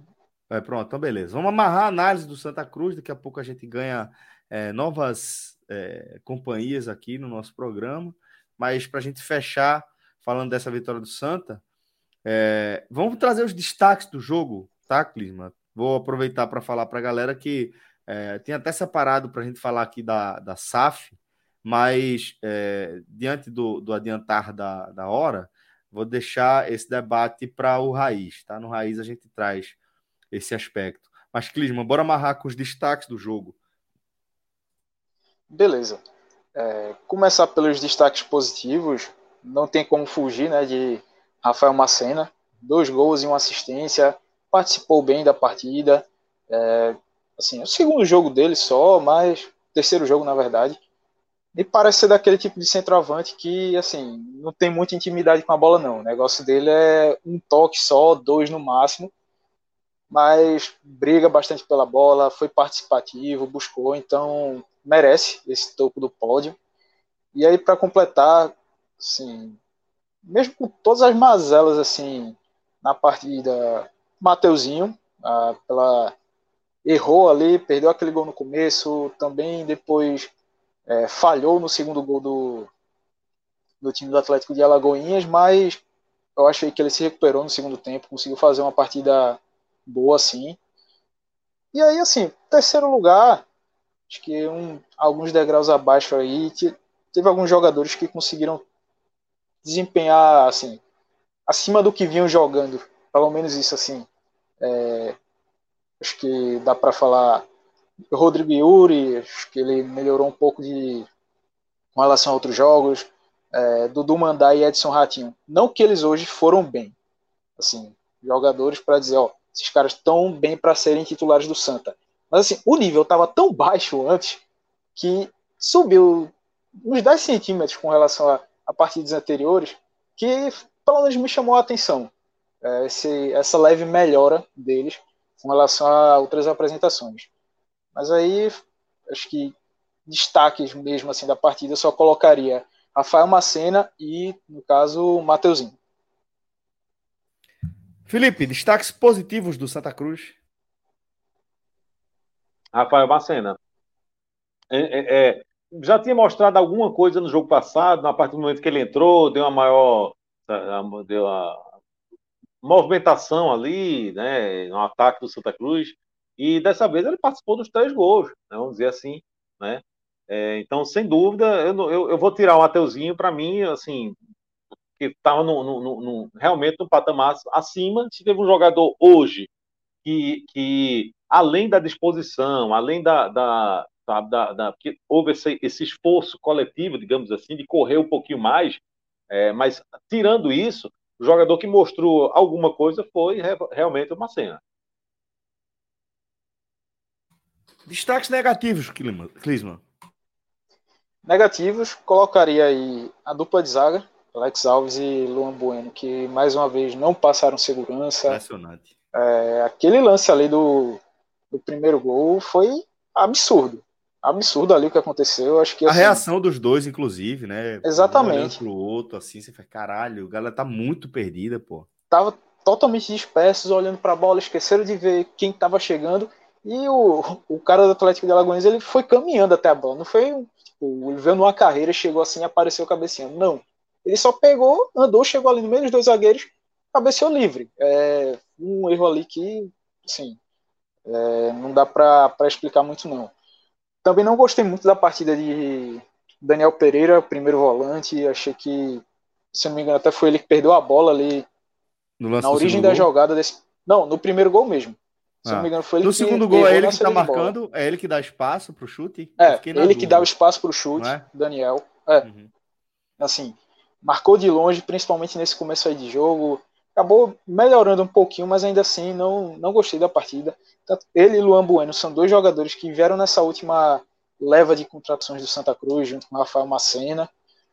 É, acho que, pelo menos esses aí, Clever, mais uma vez, teve uma live ainda no, no Pernambucano, que até comentei aqui, eu e Felipe, a gente estava falando que Clever era um goleiro que não passava segurança.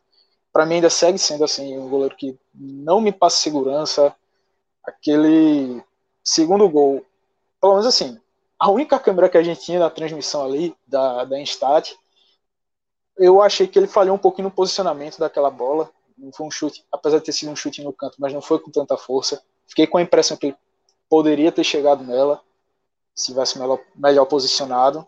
Então, assim, o sistema defensivo num todo esteve abaixo, mas eu destacaria os dois zagueiros é, e o volante Daniel Pereira nesses destaques negativos. Destaques negativos, Franja? Eu vou muito perto aí da linha de Cleveland, assim, a dupla de zaga do Santa Cruz, que eu vou falar aqui mil anos, né? Porque não é a primeira vez que eu, tô, que eu, que eu critico a dupla de zaga do Santa Cruz, nem a segunda, nem a terceira, nem a quarta, nem a quinta. infelizmente, é, dificilmente. Então é chover no molhado. Não, não vai ser a última. Eu queria muito que fosse. Eu queria que eles calasse minha boca aqui. Eu, eu vou ser o cara mais feliz do mundo se eles calarem minha boca aqui. sabe? Mas, infelizmente, é, é, um, é uma coisa, sabe, impressionante, né? E, além disso, além da dupla de zaga, eu vou, eu, eu vou, eu vou falar aqui de Clever, porque é, a gente tem que ter muita sensibilidade, sabe, Celso e Clever? Quando eu, quando eu vou para um jogo, né, é, o lado bom, assim, aqui, é você, você escuta e você vê, digamos assim, a reação de outras pessoas. Porque é, é, eu não tenho um peso 2 ou peso 3 em relação à opinião. Cada um que está aqui do meu lado, eles estão vendo a mesma partida de futebol e eles têm o direito de, de, de ver e enxergar as coisas como, como eles quiserem. Então, a partir do momento que eu vejo como começou a ser motivo de piada toda vez que Clever fazia uma defesa daquelas bem fáceis, aquelas que qualquer um faria. Então a torcida comemorava sabe, era uma piada, virou uma piada do, do, meio do jogo. Ah, é o melhor goleiro do Brasil toda vez que ele fazia uma defesa, qualquer que fosse a defesa. Porque a, ali, e não foi, não foi nada combinado, ninguém disse assim pro cara do lado, olha, olha quando o Kleber fizer uma defesa, a gente grita aqui. Não houve isso, ninguém combinou. Então, se houve essa manifestação, isso significa que a torcida do Santa Cruz, de uma maneira geral, não está se né? sentindo. Largou, ela não está se sentindo segura toda vez que um jogador chuta, sabe aquele chute meiota, que você bota a mão na cabeça e diz, ai ah, meu Deus, será que meu goleiro vai pegar? Infelizmente, está vendo isso. Igual né? aquela tua figurina, né, Felipe? Que rodou aí no nosso grupo. Não, mas ali a turma foi na sacanagem, eu tava fazendo isso, ó, era só o cabelo aqui, era só o cabelo ajeitando aqui, coisa e tal, e a turma fez a figurinha assim, ó, na hora. Mas, eita, agora eu fui ajeitar, lascou tudo aqui. Olha, mas veja, então, eu fiquei muito atento a isso. Né? Quando eu vi é, a torcida do Santa Cruz fazendo essa manifestação toda vez, eu digo: peraí, é, é, a torcida do Santa Cruz não está se sentindo segura com Kleber. Isso é um fato. Kleber virou titular porque quem vinha sendo titular até então, que era Gerson, não tinha a menor condição. Não, não fazia uma defesa. Então, quando o Kleber chegou e fez uma defesa, opa, já está melhor. Né? Mas a verdade é que, de uma maneira geral, ele não está passando segurança. Isso, para mim, ficou muito claro. Então, entra agora no destaque negativo também. Boa, boa. Bom, é... e digo mais, e digo mais. Diga, Antes de você encerrar. Antes de você encerrar. Eu prometi, eu prometi. Olha, peraí, calma, calma. Deixa eu, deixa eu consultar aqui. Não vai ser de graça, não. Deixa eu consultar, deixa eu ver se a galera fez a parte dela e compartilhou aí. Não, já mandaram o superchat aí. Eu vou levar em consideração que a pessoa está inscrita. Não é possível. O cara meteu ali. Se não era inscrito, tu se inscreveu hoje, pô. Não é possível um negócio desse, não. É, não, tem que, então... tem que subir esses likes olha, aí, galera. Olha. Pelo amor de Deus. E outra coisa. O nosso amigo aqui, Thiago Minhoca, já já aparece pedindo like. Chegou então, assim, lá, falou em like e já apareceu. Antes de Thiago Minhoca chegar e pedir, que aí é algo mais, mais incisivo, a galera que puder deixar aí o like e ajudar a gente, Isso. já ajuda Felipe a cumprir essa promessa dele. Isso. Não, eu vou cumprir, eu vou cumprir agora. Olha, é o seguinte, você sabe que Fred Figueroa, vou dizer um negócio aqui para vocês, é ídolo demais da torcida rubro-negra, muito ídolo. Muito ídolo. É, o cara é uma celebridade, pô. O cara é uma celebridade. Vocês sabem disso, eu tô aumentando aqui uma vírgula. Agora, Fred Figueroa, para quem não sabe, eu vou decepcionar agora aqui o fã-clube de Fred. Eu não sei nem se eu estava autorizado a dizer isso, mas agora eu vou dizer essa Eu acho que, eu acho que tu vai falar uma história que já é pública. Ah, é? Que ele tinha um eu pezinho na é. ruda? Tinha um é, pezinho na ruda. É, é ele falou, ele falou disso, é. inclusive, essa semana no H-Menon. Ah, mas, mas é para quem não assistiu. Não, mas não é isso não, não, é só ser goleiro, não, não. Ah, depois de grande já. Você sabe que Fred é aquele ah, exemplo de cara que cresceu demais e se abestalhou, né? Se abestalhou. Cresceu demais e se abestalhou. Danilo é... César, companheiro. Obrigado, Danilo. Ele está dizendo que fez a subscrição aí é, com o Prime Video. Obrigado, viu, Danilo? Um abraço para você, companheiro. Danilo, um abraço, companheiro. Você sabe que Fred Figueroa, é, não estou falando sempre de jogar, não, porque o cara jogar, jogar, cara, é profissional e tá tudo certo. Não tem tá perreiro, não. Roberto Fernandes foi treinador do Santa Cruz. Não, não, não, Fred não podia jogar no Náutico, tá tudo certo. Mas ele Exato. teve uma época que ele, ele tem um amigo que é tricolor, Marcelo tricolor, doido. Marcelo Doido, para quem não conhece, Marcelo Doido. E ele, entra, ele entrou numa que Marcelo ia para o jogo do, do esporte, ele ia para o jogo do Santa Cruz, aquela coisa, coisa e tal. Só que Marcelo, pô, Marcelo botou Fred no bolso, né? Menino, menino, se abestalhou. Aí Marcelo ficava meio que tirando onda, que era torcedor do esporte. Tirava onda, ia esse abestalhado aí, achando que eu sou torcedor do esporte, e Fred entrou em um que, não, vamos torcer pelo Santa, coisa e tal, ia para vestiário, vibrou com Santa Cruz 99. Foi não, né? foi não. Foi, não, foi, foi não. Voltou para casa, não. voltou para casa buzinando tri tricolor. Rapaz, eu foi não, foi não, foi não, foi não, foi não, foi, foi, foi, foi, vá por mim, vá por mim que fui. Agora já tá dito, eu não sei se eu podia dizer isso, mas Fred tinha um pezinho na ruda e depois tirou, ele tirou. Ídolo, ídolo demais da torcida rubro-negra. Mas agora tá dito, Fred. Tu me desculpa, Fred, só não podia dizer, agora já tá dito, eu prometi. Ah, não, e agora... pode, pode dizer. Deixa pra lá isso, aí. Isso é, pelo amor de Deus, pô. Mas é muito ídolo da torcida rubro-negra, é ídolo é, demais. É muito, é muito. É ídolo da torcida do Fortaleza também. A torcida do Fortaleza adora ele. A gente tá é, falando daqui a pouco, vai falar do Fortaleza, não. aí pronto. Aí tu vai ver. Frescura, pô, faz isso não. Vai ficar puto. A turma gosta demais. Olha, se eu no dia que eu for voltar para Fortaleza, se a turma disser assim, olha, tu é amigo de Fred, eu? Aqui, eu, Deus me livre. Deus me livre, eu odeio o Fred, eu vou logo dizer assim, porque eu não vou me colocar em risco por causa de Fred, vocês estão de brincadeira, né? Chega lá em Fortaleza... O hashtag, o hashtag que Donato Nogueira lançou. Misto. Fred misto. Donato, Donato, um abraço, Copeirote. Vocês podem ter certeza que é verdade isso que eu estou dizendo. Eu não vou, eu, no máximo, pode aumentar uma coisa, mas mentir eu não minto, não. É, tá tudo certo. Franja, obrigado, meu irmão. Sempre uma satisfação enorme estar com você por aqui. Como eu falei, já estamos com o Thiago Minhoca. JP Pereira também está aqui com a gente. Daqui a pouco ele abre a câmera. É, já depositou o like, inclusive, JP, e estava só aguardando. Já está aí é, esbanjando esse sorrisão dele. E daqui a pouco vai trazer também todo o conhecimento. Então, me despeço de Clisman Gama e de Felipe Assis, agradecendo. Obrigado aí, JP. Clisman. Bota para quebrar aí. Minhoca, sou teu fã. Você só muda o status, né, Clisma? Exatamente, que aqui na produção, na edição, na verdade é comigo, confundi a escala, achando eu que eu pegaria o raiz de amanhã e hoje seria relógio, mas é o contrário. Então, sigo por aqui também. Simbora, Clisma. Um cheiro mesmo. Relógio já deu um esporro nele. É, é tu mesmo, rapaz. Deixa a tua onda. É tu mesmo hoje. Franja, bom plantão, irmão. Um cheiro pra tu. Tudo de bom, velho. Valeu, galera. Valeu. Vamos embora.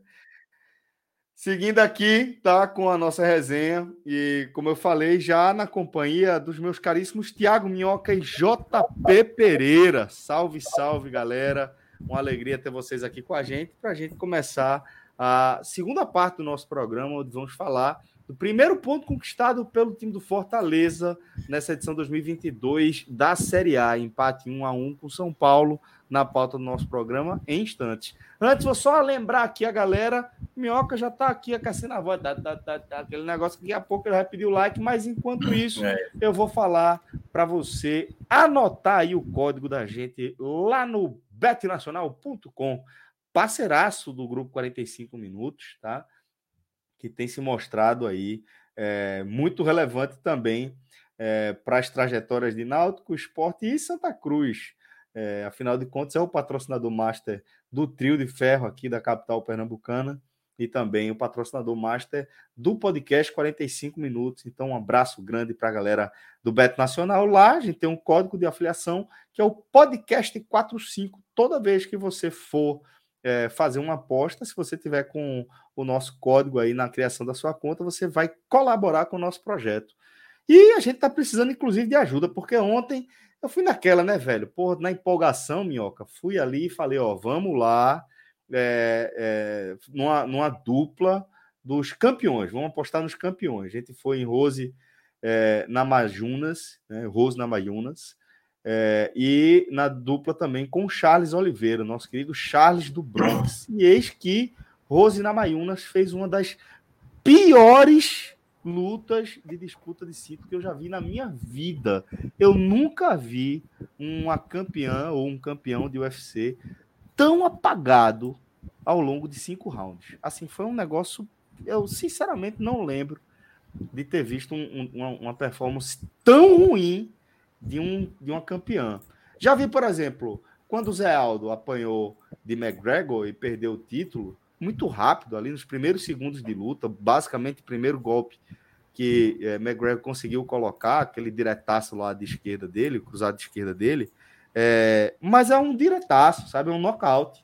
Apesar de Zé Aldo não ter conseguido fazer frente, não ter tido tempo, o fato é que é, ele encarou um McGregor que foi muito mais eficiente que ele, deitou ali aquele golpe.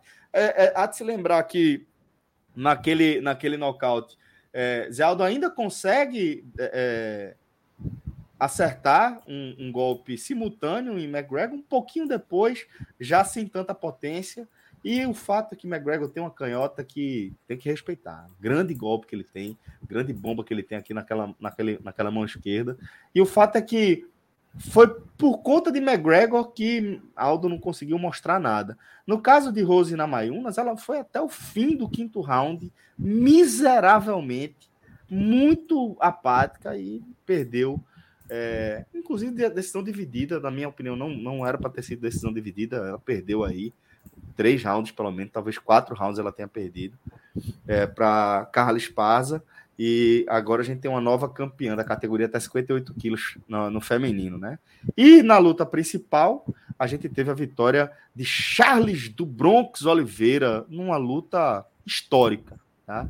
Uma luta histórica onde ele, sem chance de disputar, de defender, no caso, o cinturão, afinal de contas, perdeu por um, um assim, um polêmico enorme que vai alimentar durante muito tempo aí o UFC. É, perdeu o cinturão, não conseguiu bater o peso em uma decisão bem polêmica, né? É, mas o fato é que entrou no ringue, encarou um adversário duríssimo. Justin Gate é um striker perigosíssimo, tem uma, um, uma mãozada também, tanto de direita quanto de esquerda, muito forte. E é, acertou dois, é, duas mãozadas, duas patadas de direita em Charles do Bronx, um upper e depois um cruzadão de direita, e deitou do Bronx duas vezes. E ainda neste primeiro round, do Bronx continuou indo para frente, indo para cima, acertou um direto de direita, mandou Gate para o chão, e aí o jiu-jitsu de, de, do Bronx, um dos melhores da história do UFC para mim, foi uma transição linda de ver, consegue vencer Justin Gate por, por finalização. 16 finalização de Charles do Bronx no UFC. JP acompanhou também, lutaço. E o fato é que perdemos nessa, nessa dupla aí com Rose, mas venci nele sozinho. Então o prejuízo não acabou não sendo tão grande. Deu para dar uma recuperada. Mas JP, o que, é que você achou da luta ontem, companheiro? Celção, para ser bem sincero, eu não acompanhei a luta por completa. Né? Eu vi só ali o round que acaba na, na finalização de Charles. Foi só aquele round. Ah, então, então. Foi o então primeiro round. Foi o primeiro round. A luta acaba com dois minutos, dois três minutos, minutos no primeiro round. Isso. Isso. É, então, de fato, assim, é, é um cara. Eu já acompanhei mais o UFC, Celção, do que hoje, para ser sincero, na verdade eu não acompanho. Só essas lutas maiores com brasileiros envolvidos, né, que aí acaba prendendo um pouco mais a, a atenção. Ontem eu não consegui ficar acordado, já estava tendo uma semana muito corrida, então, Puxada. então é, de manhã ia ter que preparar ali algo para minha mãe, pensar no almoço, então fui, fui, fui deitar. Mas assim que acordei, né, ainda na cama, foi a primeira coisa que, que o Twitter me entregou né, a prática comum minha de nem sair da cama e já abrir o Twitter.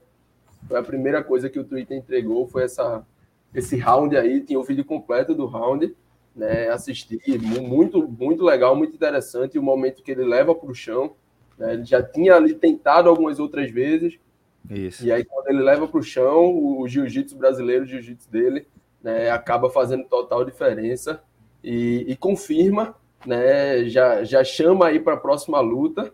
É, McGregor. McGregor, exatamente. É, muita tá confiança. Tá confirmada não, né? Tá confirmada não. não. É, ele... Tá ele, ele, ele deu... A indireta foi para Dana White, na verdade, né?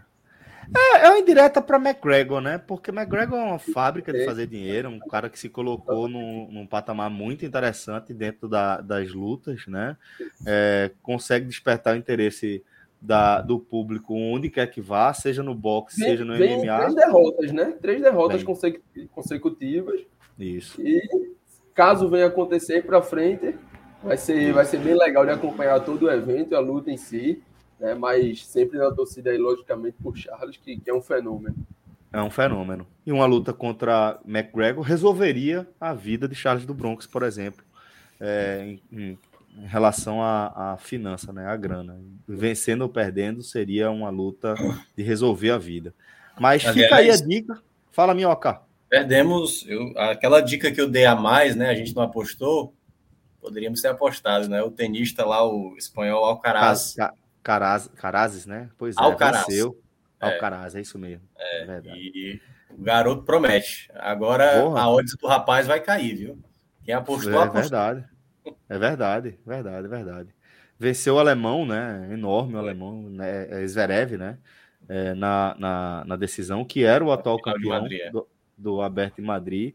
Então, ele venceu o Djoko, venceu o Nadal, venceu Zverev, atual campeão.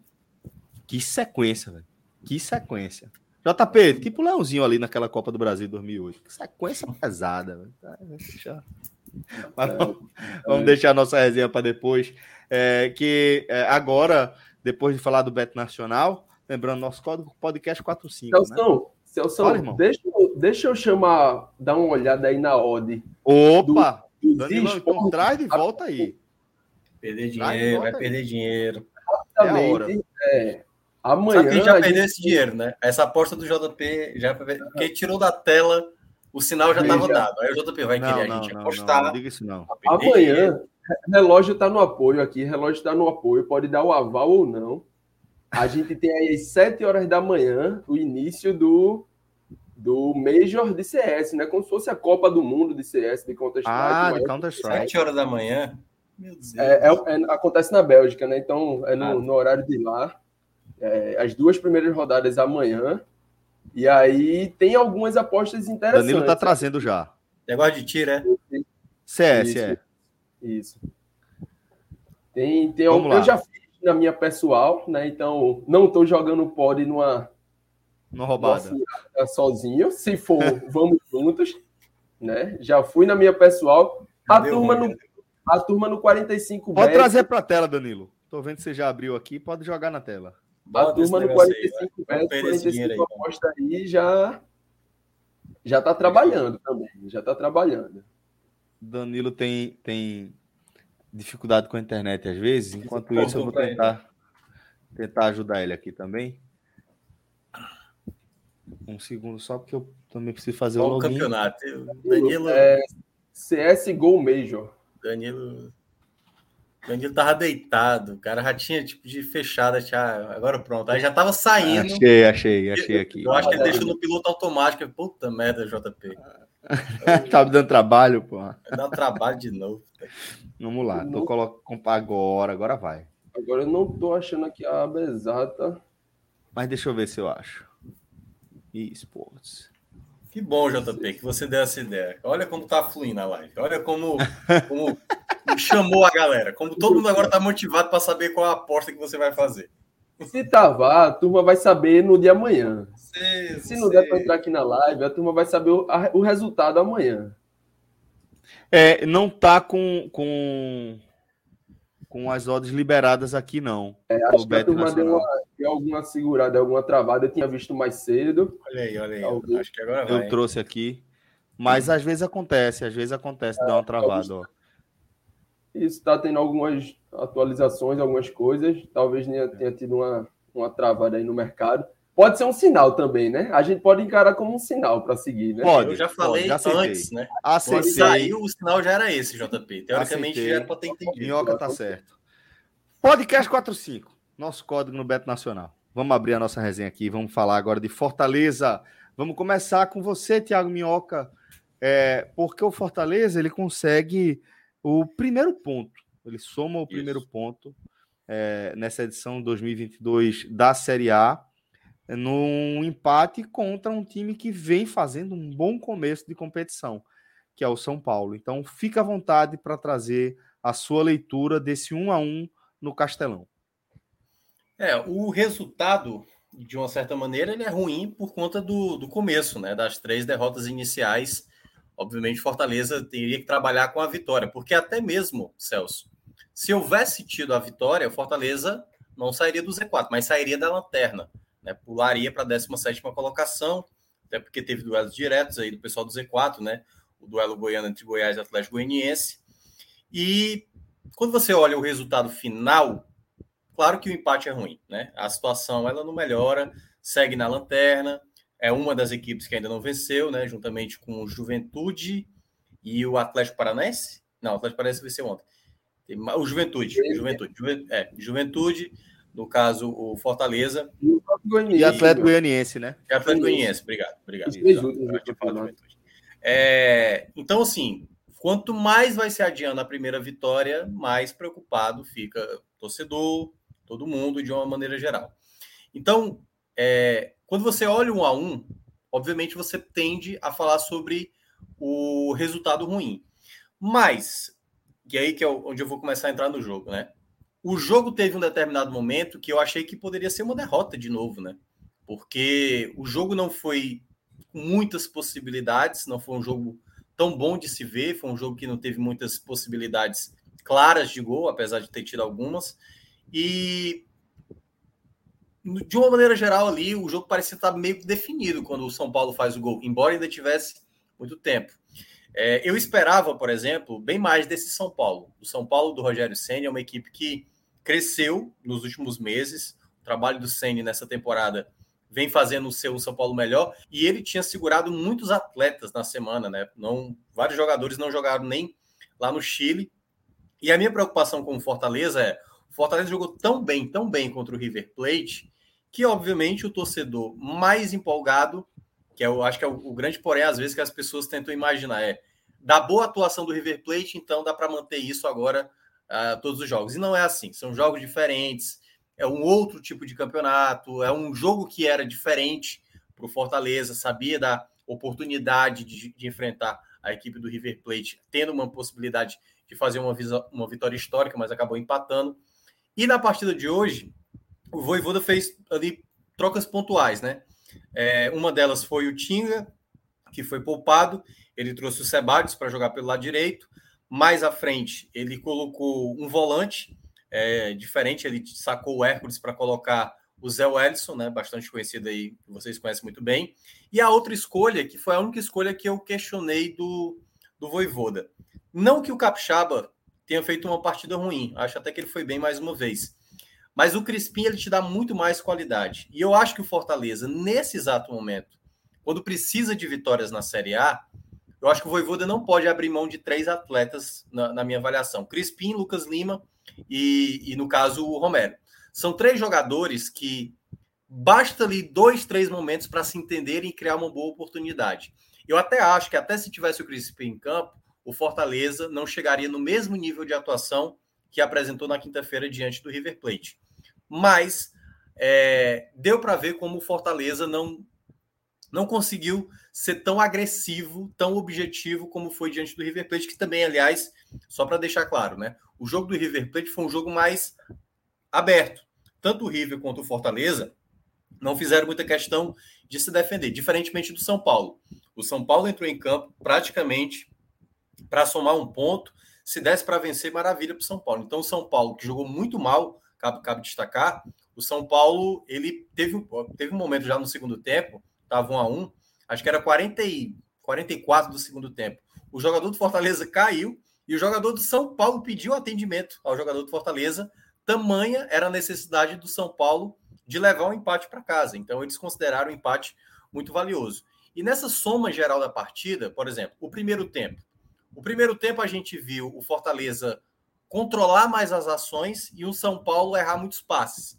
E nesse controle que o, o Fortaleza teve, o Fortaleza teve quase chances. É assim, quando você olha as estatísticas, o Fortaleza finalizou mais. Mas se você olha assim, em termo deu trabalho para o Jandrei, praticamente não teve muita possibilidade. Mas teve chance muito. Clara, chance clara não é, criou. Chance clara. Teve muita. É aquela coisa. É, zona do perigo, momento de tensão. Por exemplo, teve duas vezes que o Lucas Lima ah, aliás, foi uma para o Lucas, o Lucas Lima para o Romero, acho que outro foi Pikachu para o Romero. Que a finalização não saiu da melhor maneira, né? Que aí sempre a defesa do São Paulo estava lá para bloquear. Mas foi já chegadas perigosas. Teve uma falta batida pelo Lucas Lima, que o Tite chegou raspando, quase cabeceando ali para fazer o gol. Então, mesmo Teve uma bola que o Jandrei chance... corta, um cruzamento também que vem da direita, Isso. que ele consegue sair, dar um corte. Né? Exato. Tem dois jogadores então, assim, do Fortaleza o jogo, pau, ele né? ficou, é, o jogo ele ficou assim com perigos de possibilidades de uma boa chance. Ele não teve de fato uma grande finalização, uma grande oportunidade sendo criada.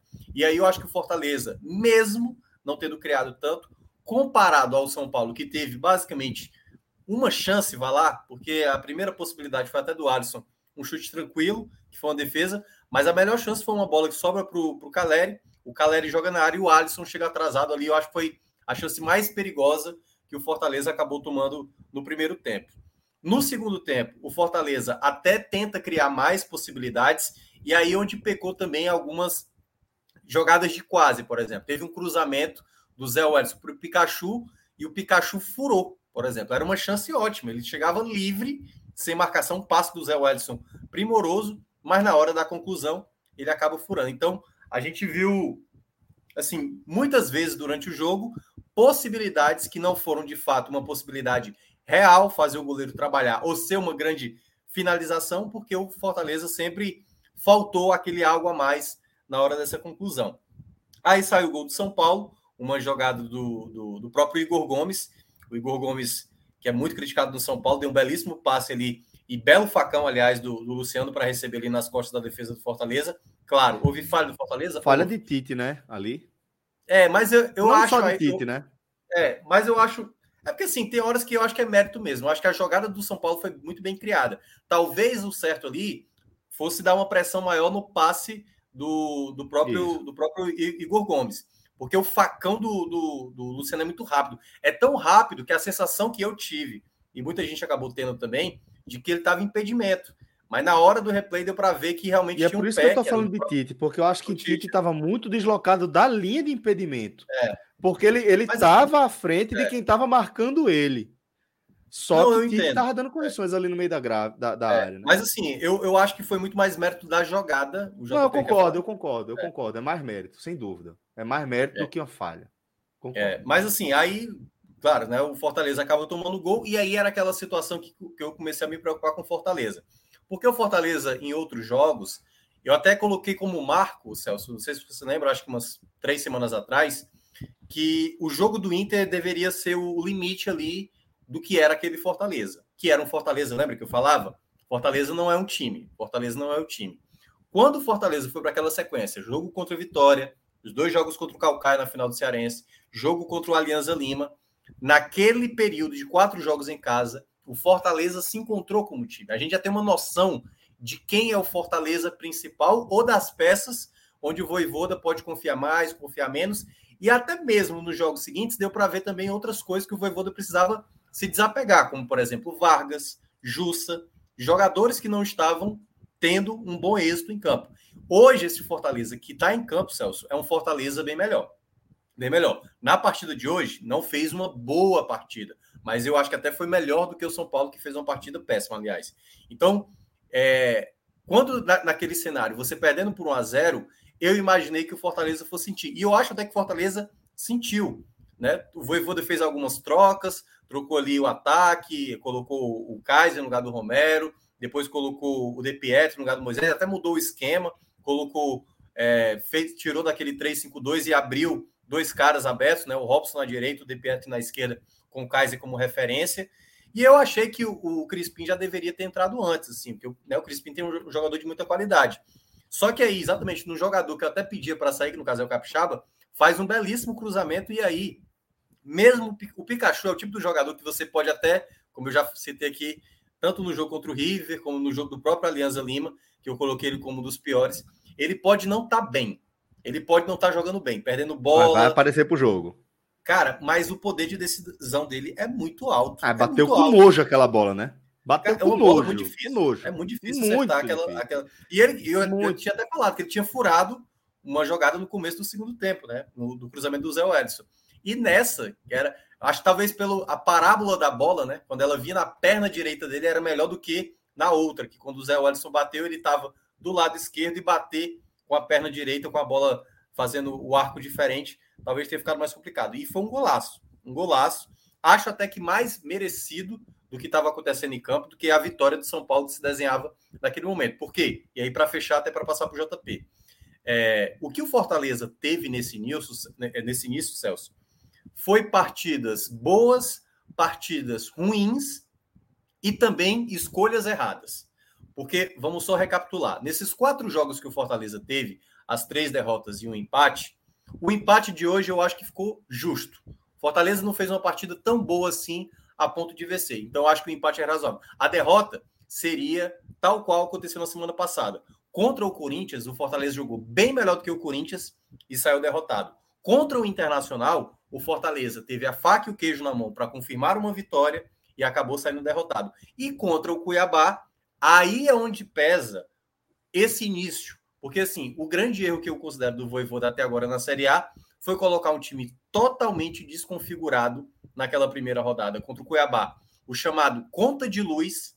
E nessa conta de luz, hoje, essa conta de luz está se pagando. Porque o Fortaleza, hoje, se tivesse quatro, cinco pontos, ele estaria naquela situação, Celso, que a gente falaria o seguinte: é muito complicado para uma equipe que está disputando Libertadores, Copa do Brasil e ao mesmo tempo Série A, você conseguir manter um bom ritmo em todas as competições. Então, eu acho que o grande porém que acarreta nesse peso maior da lanterna do campeonato foram os erros lá das primeiras rodadas, da primeira e da segunda, a ponto de chegar nessa situação. Então, assim, o resultado, ele não é bom, obviamente por conta da campanha, mas eu acho que o time que o Fortaleza tem em campo, eu acho que tem uma perspectiva de melhora.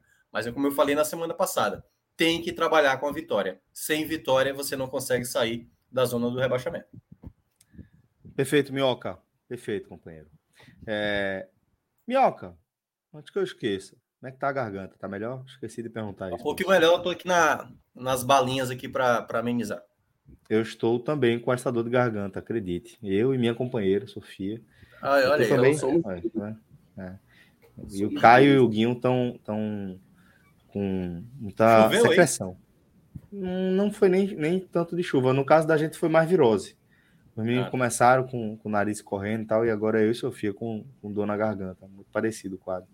É, mas o que eu ia perguntar para você é o seguinte: antes de você, de, de eu passar a bola para JP Pereira, que inclusive vai fazer uma análise para a gente do lance do gol, é, uma análise tática para a gente. Eu vou pedir, Minhoca, para você dar aquela sua colaboração, meu amigo, inestimável para a continuidade de 45 minutos, que é o nosso Minholike. Então, companheiro, chegou a hora. Bem, galera, você que está acompanhando aqui mais uma live de jogo, a gente teve a live do Santa, a live agora do Fortaleza. Um, enfim, você que está acompanhando, o mínimo que a gente pede para você é você dar o like, porque realmente é uma coisa muito like. simples. É uma coisa muito simples. Deixa eu só explicar para você como é que você dá um like. Se você tiver no seu celular ou no seu tablet, embaixo do vídeo, onde está passando aqui nós, tem um polegar para cima assim, ó. Você aperta lá e já colabora. Isso você já ganha muitos pontos com a gente, muitos pontos. Você já é, já está no nosso coração. E se por acaso você estiver acompanhando no seu computador, no seu notebook, você vai lá com o mouse ou no seu lá né, no mousepad, vai lá, coloca lá o cursor. Aqui, ó. Já ó, tá o like aqui, ó. É no celular, tá vendo? Ó, Celso já tá mostrando aí, celular dele de 4 mil reais. E... Aonde? Xiaomizão aqui, ó. É, 4 mil. É, mas assim, que você estiver acompanhando no PC, né? Que olha, olha como eu sou velho, no PC, ou no caso no seu notebook, você vai lá, coloca o mouse e cursor também no polegar, dá o like, é o mínimo que a gente pede. E caso você não seja inscrito, você também pode se inscrever, você pode apertar o sininho. Toda live amanhã vai ter raiz. A gente vai avaliar Série A, Série B, Série C, Série D e todos os assuntos pertinentes que a gente tem aí do futebol brasileiro. Então, é só isso que eu peço. Apenas o like, que você já colabora demais com o nosso produto. É um gigante. Promove a multiplicação dos thumbs ups. Então, Excelente. Obrigado. Obrigado. Então, então, assim, ó, eu, assim, eu sei que hoje no, o engajamento tá pequeno. Estamos aí com quantos aí? Tamo, com, não, já tem, tem mais, mais like do que gente.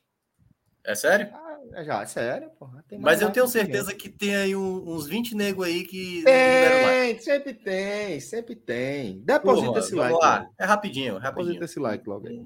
Mas, JP, enquanto a galera tá aí, ó, dando joinha, traga também a sua leitura de jogo e quando você quiser, tá no ponto. Vamos embora. É, eu só vou pedir para vocês irem me avisando aí do microfone, se tiver na altura okay. boa, baixa. Okay. É, então, então a gente segue.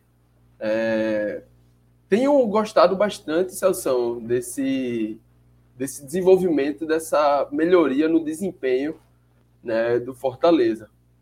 porque nas primeiras rodadas e a gente pode estender mais, né, trazer algo do começo do ano, né, mas a gente ali em algum momento questionava se o time ainda não tinha ligado 100% ou já tinha e não estava conseguindo jogar mesmo, e aí vieram os jogos maiores e, e esse desenvolvimento não estava vindo como se imaginava, como se esperava, né? Mas nas últimas semanas, né, eu tenho gostado do que tenho visto do, do Fortaleza, sobretudo no recorte Corinthians, River e no recorte de hoje.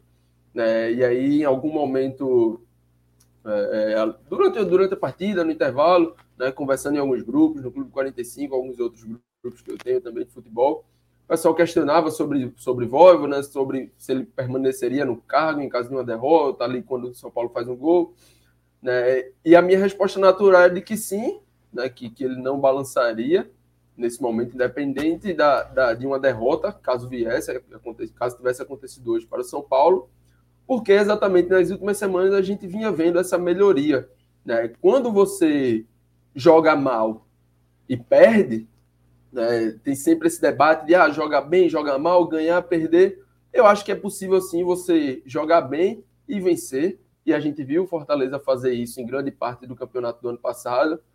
Nesse ano vinha jogando mal, né, no início do brasileiro ali, de Libertadores, e perdendo, mas já nessa dessa última semana, podemos contar, é, vem com uma melhoria e contra adversários que dá para considerar uma melhoria já sólida, né? Porque River Plate não é qualquer um, Corinthians, o atual líder do campeonato, né, não é qualquer um, e esse São Paulo, como o Minhoca bem já destacou também, não não está no seu melhor futebol, no seu auge, mas também é um adversário sólido, é um adversário que também vem melhorando né? E por isso eu considero esse domínio que o Fortaleza teve em grande parte do jogo, por mais que não tenha se transformado em chance clara, mas teve, né? Teve um domínio territorial, teve um domínio de posse de bola.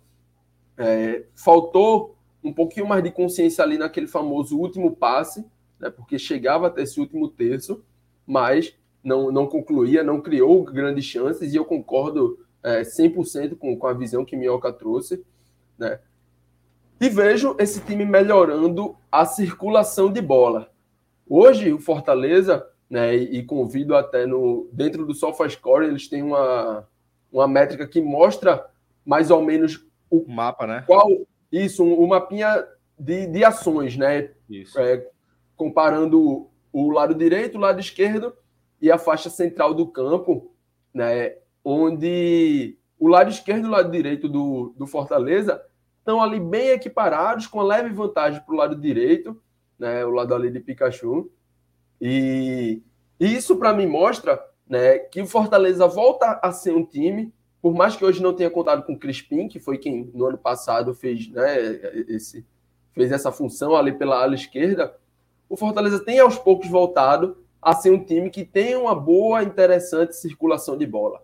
É um time que consegue ir de um lado ao campo ao outro do campo né? E aí não estamos falando só da fase, da primeira fase de construção, não é uma bola só entre os zagueiros, né? É uma bola que já circula ali no campo ofensivo, né? passa mais pelos volantes, vai em Pikachu, tem a participação interessante de Lucas Lima, volta do outro lado né, com, com o Juninho Capixaba, no caso do jogo de hoje. E acho que é isso, né, eu acho que é exatamente por aí que tem passado essa evolução, essa melhoria. Né? No início do ano, a gente tinha, vinha acompanhando o Fortaleza um pouco mais travado, tendo um pouco mais de dificuldade né, dessa bola e dessa circulação. É, muito porque a, a, falta de Ederson, né, em alguns momentos, foi muito sentida e Jussa não consegue, em alguns momentos, é, em, em, alguns momentos não consegue dar essa circulação, mas a dupla que a gente viu hoje, né, seja com Felipe e Zé Wellison também, são caras que tem, tem essa qualidade acima do Jussa, né, podemos dizer, o Felipe com, com bola no pé. Se tem muitas críticas ao, Felipe com relação à postura de marcação, né, a desarmes, a recuperação de bola, mas com bola no pé é conhecidamente um cara que faz o jogo fluir e quando consegue ver esse jogo de frente, né, quando consegue ter essa liberdade, é, é um cara que, que, que é muito importante. Né? Já há alguns anos é muito importante E acho que essa evolução tem passado muito por esse aspecto. Moisés caindo de um lado, né, a participação de Lucas Lima baixando e sabendo chegar na área também, mas sendo participativo, e isso é o que é, mais me, me, fazia essa falta, né, digamos assim, em alguns momentos do Lucas Lima. E aí, quando ele passa a entrar mais no jogo, né, passa a ser um cara que, poxa, com, com a bola no pé tem extrema qualidade, tem extrema qualidade na, na tomada de decisão, faz essa bola circular e chegar na frente com qualidade. E como o Minhoca mencionou, uma das bolas, uma das finalizações do, do Romero, que foi né, a, a defesa de São Paulo, chega ali para bloquear, digamos assim. É uma bola que passa pelo pé de Lucas Lima. E aí acho muito importante né, esse meio-campo se encontrar, entrar numa sintonia, né, conseguir participar bastante desse jogo, porque o time com certeza vai. Depende muito disso. Hoje é, é, é impossível a gente ter um time que jogue bem sem ter um meio-campo que seja protagonista.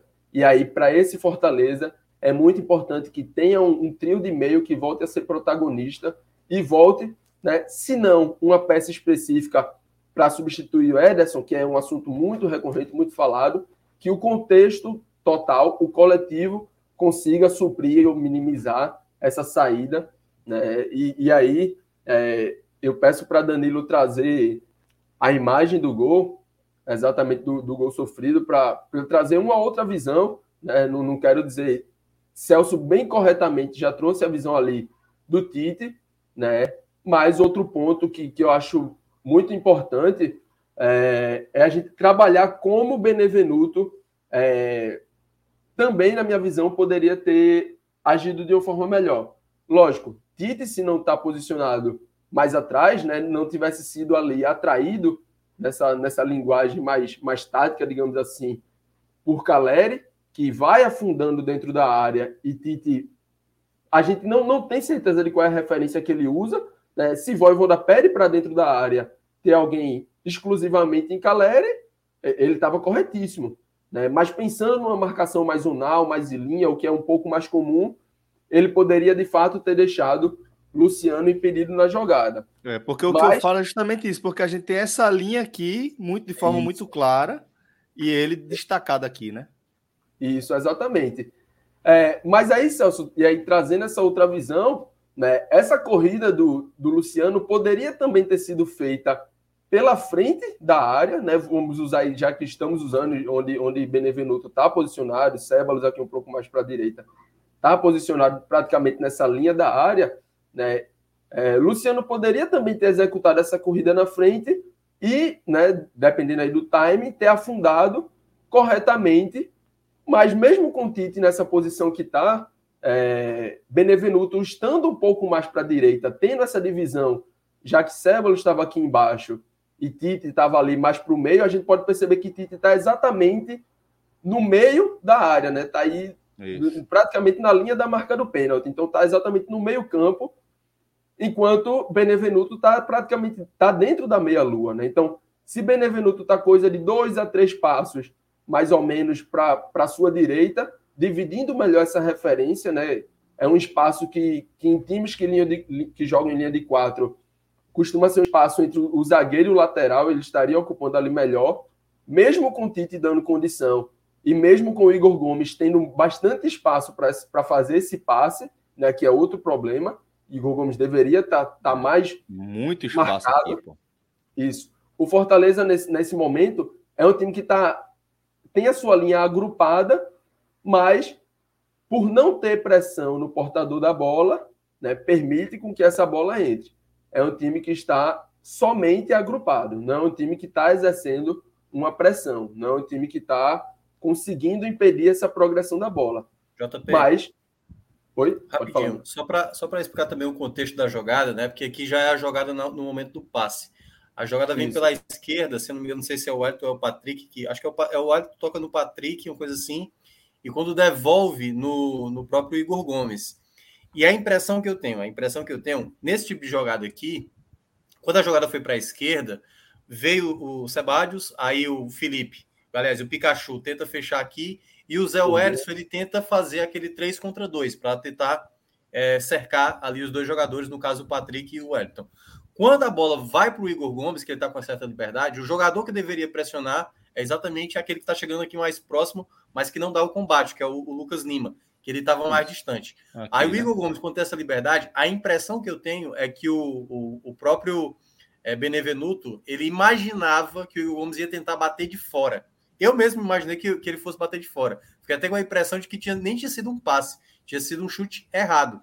Só que ele faz realmente o um movimento e aí o Luciano, percebendo, acho que talvez ali foi muito rápido, que ele aparece nas costas do Benevenuto para receber a bola e finalizar.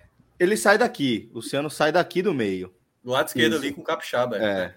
E aí, só para finalizar, aqui, é... de onde ele estava.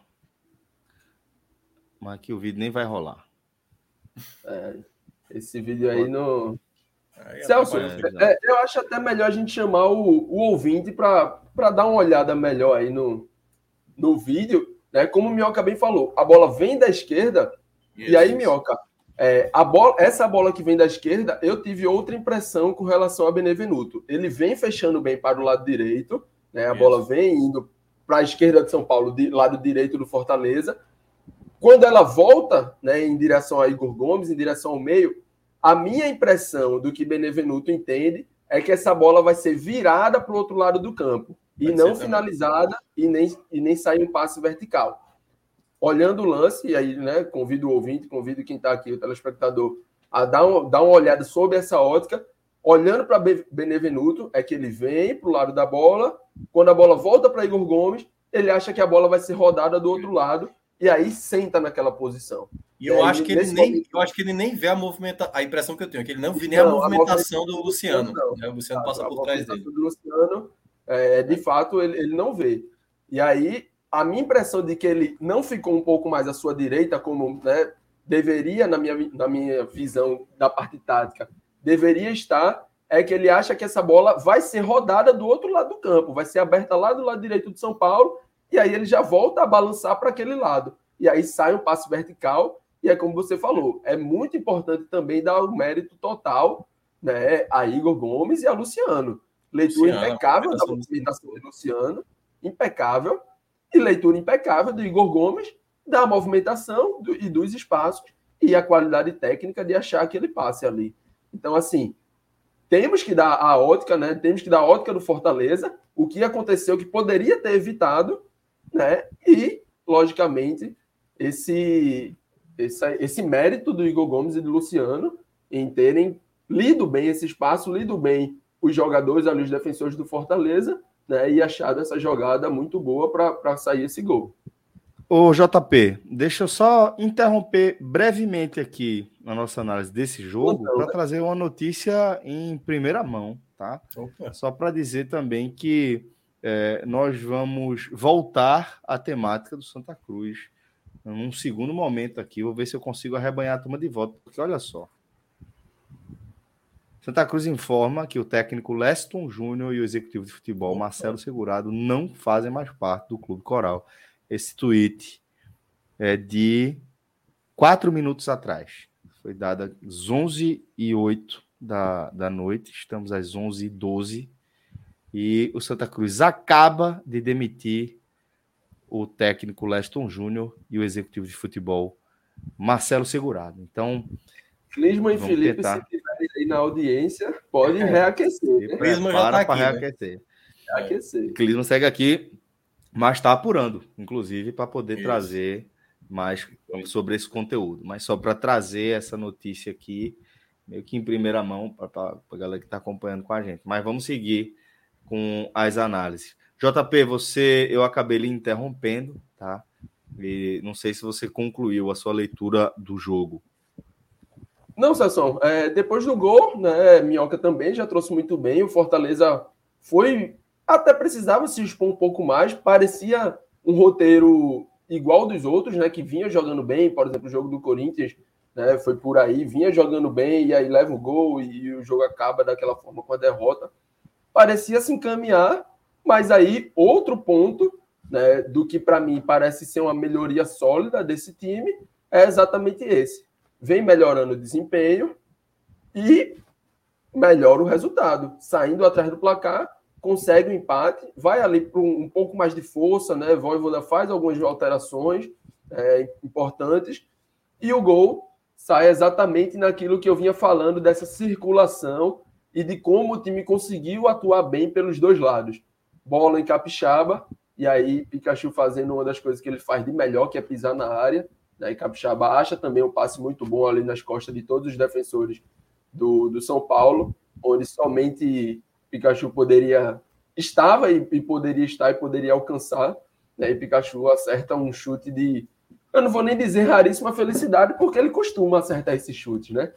Então, uma, acertou uma finalização. Raríssima bola... felicidade no futebol. Para ele, nem tão raro assim. Mas é difícil ver um cara acertar uma bola daquela vindo de lado. Puta merda, JP, é muito difícil, porra. É muito difícil essa bola que ele acertou no ângulo.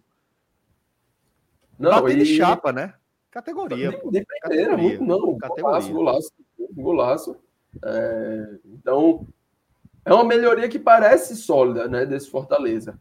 Vinha mal em resultado e desempenho, vem melhorando seu desempenho, já conquista um empate ali no meio de semana, que poderia ter sido uma vitória, e, e hoje, né, mais uma vez, sai atrás do placar e busca esse empate aí, no momento em que muita gente já estava ali desacreditando, né, então eu acho que é questão de mais algumas rodadas. É muito difícil né, você estar, mesmo que com quatro jogos, né? Quatro jogos que o Fortaleza tem.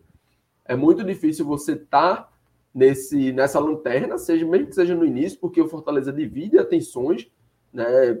Copa do Brasil, Libertadores, uma possível, né, talvez aí uma queda na Libertadores, mas que possa continuar na Sul-Americana, que continua tendo que manter total atenção mas me parece uma melhoria sólida que não sei se de forma rápida.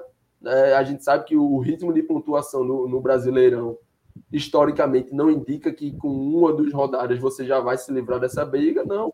Mas que mantendo esse nível né, de concentração, esse nível de atuação, me parece que o Fortaleza pode sair aí dessa briga é, com mais algumas rodadas aí para frente e aí, né, fica algo que, logicamente, a gente vai estar aqui sempre acompanhando e, e sempre comentando da melhor maneira possível. Perfeito, companheiro. Vamos lá. Vamos seguir aqui com, com a nossa análise. Fala, Minhoca, você quer falar? Não, é rapidinho. Eu, é, ainda sobre essa questão, a gente já vai entrar no, nos destaques, né? É, sobre essa questão até mesmo do calendário do Fortaleza, como todo mundo sabe, né? Tá, várias competições. E, e, eu acho que a partir de agora o Voivoda tem que tem que ser bem frio né, nessa, nessa montagem do time. Ele vai enfrentar o Vitória no meio de semana, Copa do Brasil. Venceu de 3 a 0 a ida, então praticamente a classificação está encaminhada. Fortaleza pode se dar o luxo até de perder por dois gols de diferença. Então esse é o jogo, Celso, para segurar o time mesmo. Tipo assim, descansa aí Romero, descansa Moisés, Lucas Lima, Crispim, que para mim eu acho que deveria ter entrado como titular hoje, mas pode indicar até que ele seja titular contra o Vitória para ter o time, assim, com né, o chamado tanque cheio, né? Contra o Botafogo fora de casa. Porque agora o Fortaleza, Celso, vai para três jogos fora de casa, três competições diferentes: Copa do Brasil contra o Vitória, é, Série A, Botafogo fora de casa e Alianza Lima, jogo lá no Peru. São três jogos fora de casa e o jogo que teoricamente dá para segurar os atletas é nesse jogo contra o Vitória, já que a vantagem do primeiro jogo ela te dá essa nessa essa possibilidade sim, de segurar o time. Sim, sim. E já no jogo do Botafogo, não. Esse é um jogo que, por mais que o Fortaleza vai jogar fora de casa, o Botafogo bateu o Flamengo, tá animado, mas o Fortaleza vai ter que tentar buscar uma vitória fora de casa. Principalmente porque já, já perdeu cinco pontos em casa, né? O empate agora contra o São Paulo é aquela derrota para o Cuiabá. Para depois ter o jogo que também é importante contra o Alianza Lima. Então, se há um momento para respirar, é no jogo desse meio de semana. Então, o Voivoda vai ter que vai ter, na minha avaliação, seria um grande erro se ele colocar algum dos jogadores. Claro, na defesa ele vai ter que colocar pelo menos um ou dois ali, porque não dá para trocar os três jogadores, mas ele vai ter que pelo menos segurar boa parte do time para o jogo contra o Vitória pela Copa do Brasil. Perfeito, Minhoca. Vamos com os destaques do jogo, como você adiantou. É, vou botar JP para falar, para você respirar, que eu quero poupar sua voz. Tá? Você só vai ali, complementa, respira aí, toma uma aguinha morna, aquela resenha. Vamos lá, JP, meu caro. É, os destaques positivos do time de Voivoda. Vamos embora. É... Gostei bastante, né? Iniciar aí, pelo, logicamente, pelo primeiro do pódio. Tem que ser Pikachu, né? É cara que faz um belíssimo gol. E mesmo sem o gol, né? Digamos se essa partida tivesse sido 0 a 0 né? mantendo aí o empate, mas sem gols, é, foi o cara ali que, que mais buscou. É sempre muito agudo, né? A chance que Minhoca citou lá no começo, e também foi no começo do, da partida do Fortaleza, é uma chance que ele vai até a linha de fundo e busca um cruzamento, né? Vendo muito bem a, a, o passo atrasado ali de Romero, né? Os outros atacantes afundam e Romero fica mais atrás e ele consegue achar essa bola, mas a, a finalização ali sai mais dividida, né? Com, com, com a defesa de São Paulo. É um cara que sempre tentou bastante, cai muito por dentro, sabe a hora de ir no fundo, pisa na área com, maestria, não até um cara de, de, muitos gols, e finaliza tudo isso com um belíssimo gol que já falamos aqui. Então, acho que não tem muito para onde correr. Gosto também, vou botar ali num patamar é, abaixo, mas né, sem, sem ser essa diferença toda, da atuação de Lucas Lima. É, achei que foi um cara bem participativo, bem presente ali durante o, o jogo todo e, e, é um cara muito importante, na minha visão, para essa melhoria sólida e a longo prazo do Fortaleza. É um cara que, que tem essa total capacidade, pela sua experiência, pela sua rodagem pela, e, acima de tudo, pela sua qualidade técnica, de ser esse mais carregador de piano. Né? Ele que nunca foi tanto esse cara carregador de piano, mas eu acho que ele tem mais capacidade, principalmente no, na fase ofensiva do time com bola, ali a partir do meio campo. Acho que ele pode ser bastante protagonista né, desse time do Fortaleza. E acho que é importante que esse jogo passe muito mais por hoje. E vou fechar o meu pódio com Capixaba. Né?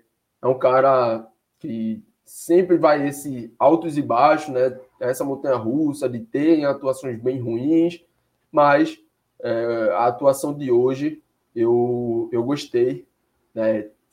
Coroa também com uma boa assistência, né? Se teve o golaço do Pikachu, é, rolou porque teve a ótima assistência do Capixaba, né? Importantíssima, boa visão, além da visão, a, a colocação, a, a parte técnica de você acertar aquele um cruzamento, mas que na verdade foi um passe, né? Buscou o, o, Pikachu ali nas costas de todo mundo, acertou, colocou a bola no lugar perfeito para Pikachu chegar só finalizando.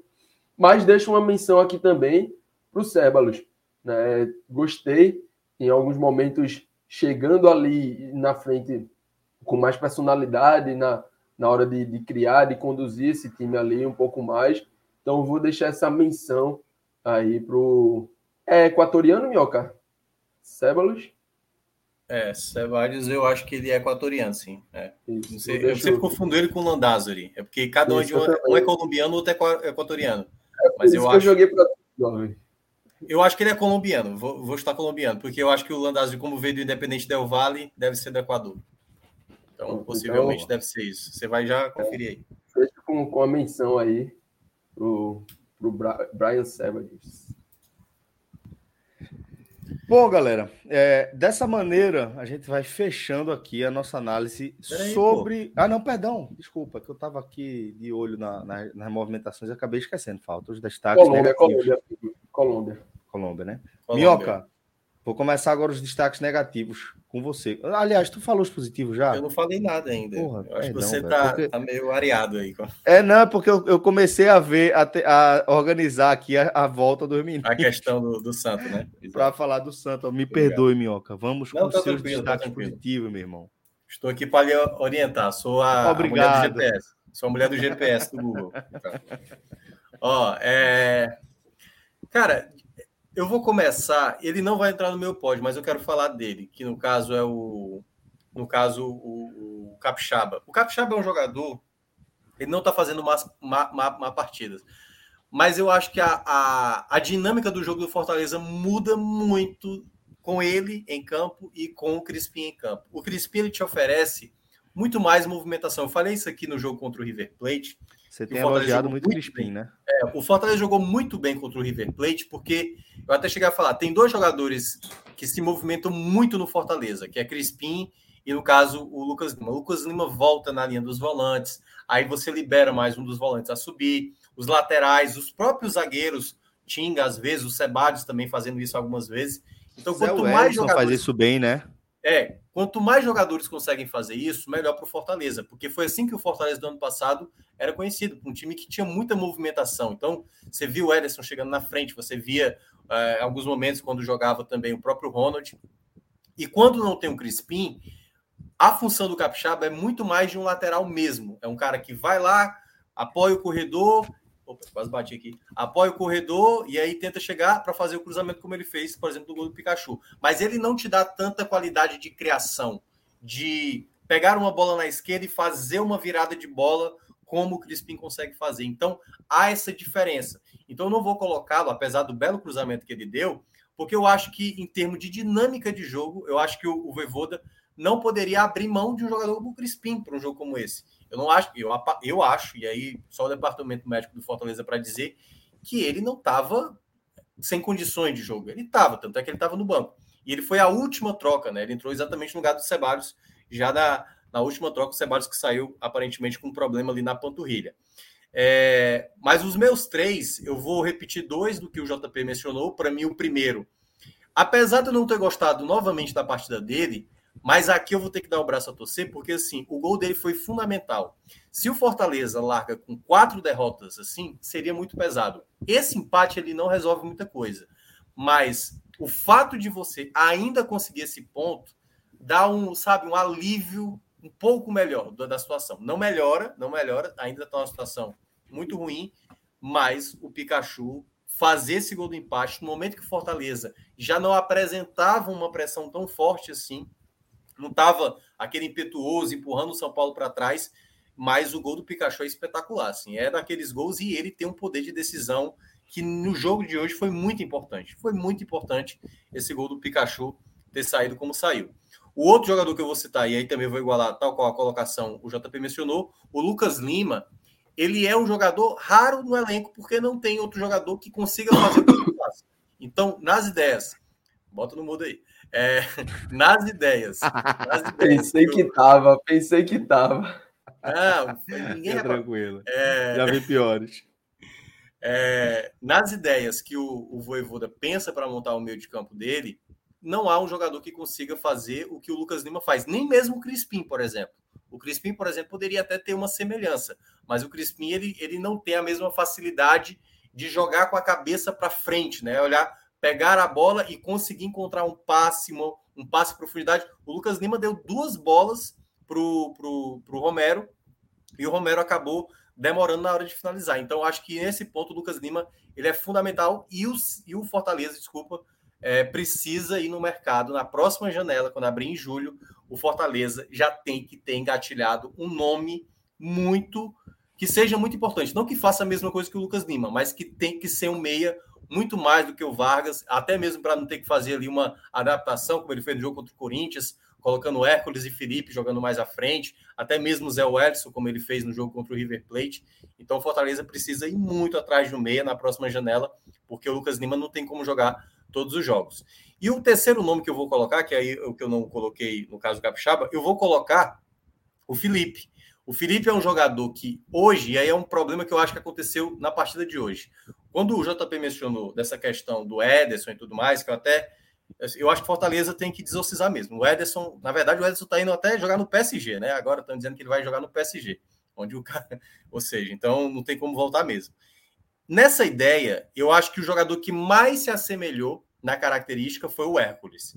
Porque na dinâmica de jogo, quando o Voivoda estabelece esse 3-5-2, sempre um dos volantes tem que se aproximar mais ao ataque precisa arriscar mais, precisa chegar mais na área. E esse jogador, na característica, eu acho que só tem dois hoje no elenco do Fortaleza, que é o Hércules e o Ronald. O Felipe pode até fazer esse jogador, mas o Felipe ele é o cara muito mais da saída de bola. Ele fazia isso até na época do Rogério Ceni, juntamente ali com o Juninho, né? Mas quando eu vi essa combinação, Zé Welles e Felipe, eu acho que os dois não fizeram essa função de se aproximar mais no ataque, de ser uma opção de passe, recebendo ali quando o Lucas Lima girava, né? O Lucas Lima voltava para volante e um desses jogadores se posicionar melhor para receber um passe. Então, eu acho que Zé Wellison com o Felipe não deu muito certo, mas o Felipe, eu acho que apesar em muitos momentos ele ter uma dinâmica lenta de dar o passe, eu acho que ele foi um jogador que ajudou. Eu acho que ele foi um cara consciente e não cometeu, pelo menos na minha avaliação, nenhuma falha grotesca. É um jogador muito importante hoje para o Fortaleza, mesmo que haja questionamentos de vários torcedores. E aí você vai me chamar para o negativo agora, né? Isso. Isso. Já emenda direto com os negativos, companheiro. Vamos lá. Os negativos. É... Cara, deixa eu só aqui para não cometer uma injustiça, para não começar. Vamos lá. O primeiro nome que eu vou colocar é, mais uma vez, ele tem mostrado uma queda de rendimento. O Moisés, ele tem ele não tem mais conseguido fazer aquilo que ele fazia muito bem, que era a jogada individual, o drible, a questão mesmo da finalização, a questão do passe. Então, em muitos momentos, o Moisés ele, ele perdeu o tempo da jogada, o tempo, a tomada de decisão. E eu acho que é o jogador hoje do elenco que deveria realmente ser mais poupado. Hoje eu daria um banco, até para ver, porque assim, tem muito jogador que se torna isso, né, Celso? Por exemplo, tem jogador, eu lembro demais do Denilson em 2002. Filipão sempre colocava o Denilson para causar uma fumaça.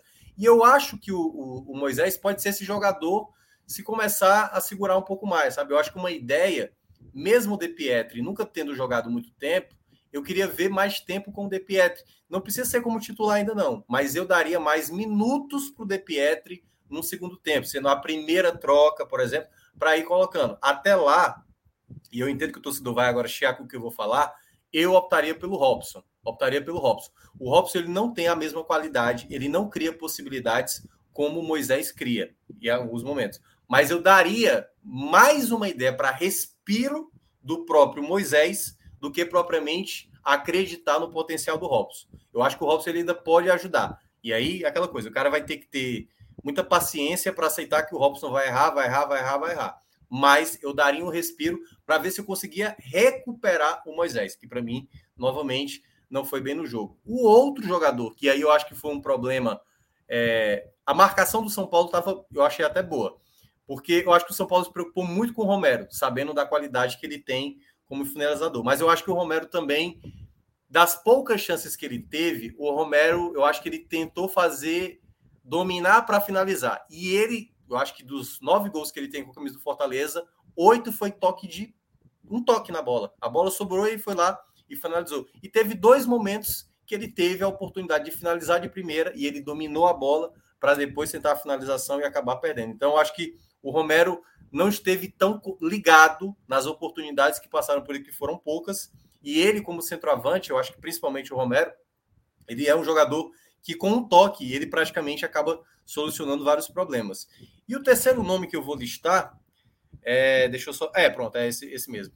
Eu vou citar dessa vez o Max Wallace. Ele não comprometeu, certo, em nenhum momento. O gol foi mérito do Luciano, não foi culpa dele.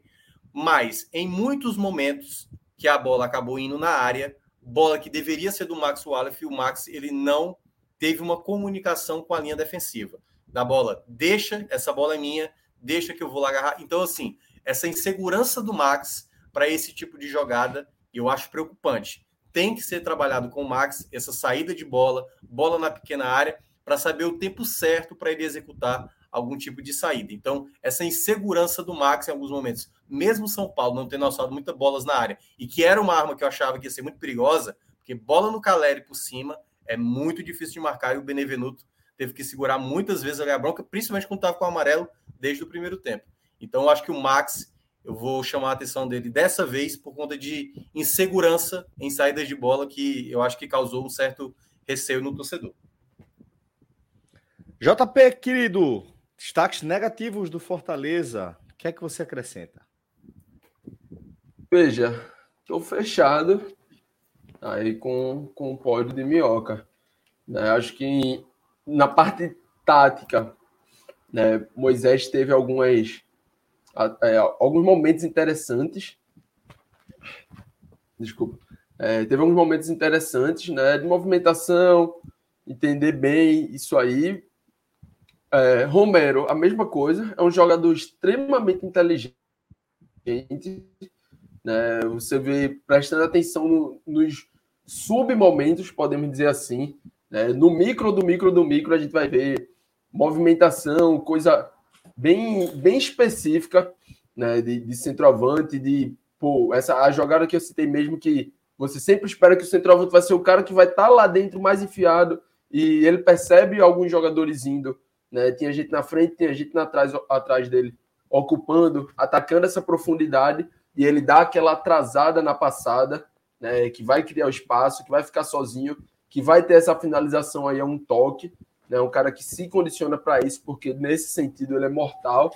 Então, quando a gente puxa para esses, esses micro momentos, submomentos a gente percebe o quanto é, o Romero é um jogador diferente na área, né, que tem essa qualidade, mas é, os dois precisam talvez participar mais, estar mais dentro da rotação do jogo, né, num jogo em que, na minha visão, a, a maioria do time teve um, uma atuação positiva, né, já que, que estamos aqui para destacar alguém negativamente, os dois são os principais, e né, também já que Minhoca trouxe, talvez eu, no meu pódio, talvez eu não trouxesse o Max, mas já que Minhoca trouxe, né, o terceiro nome, de fato, teria que ser ele.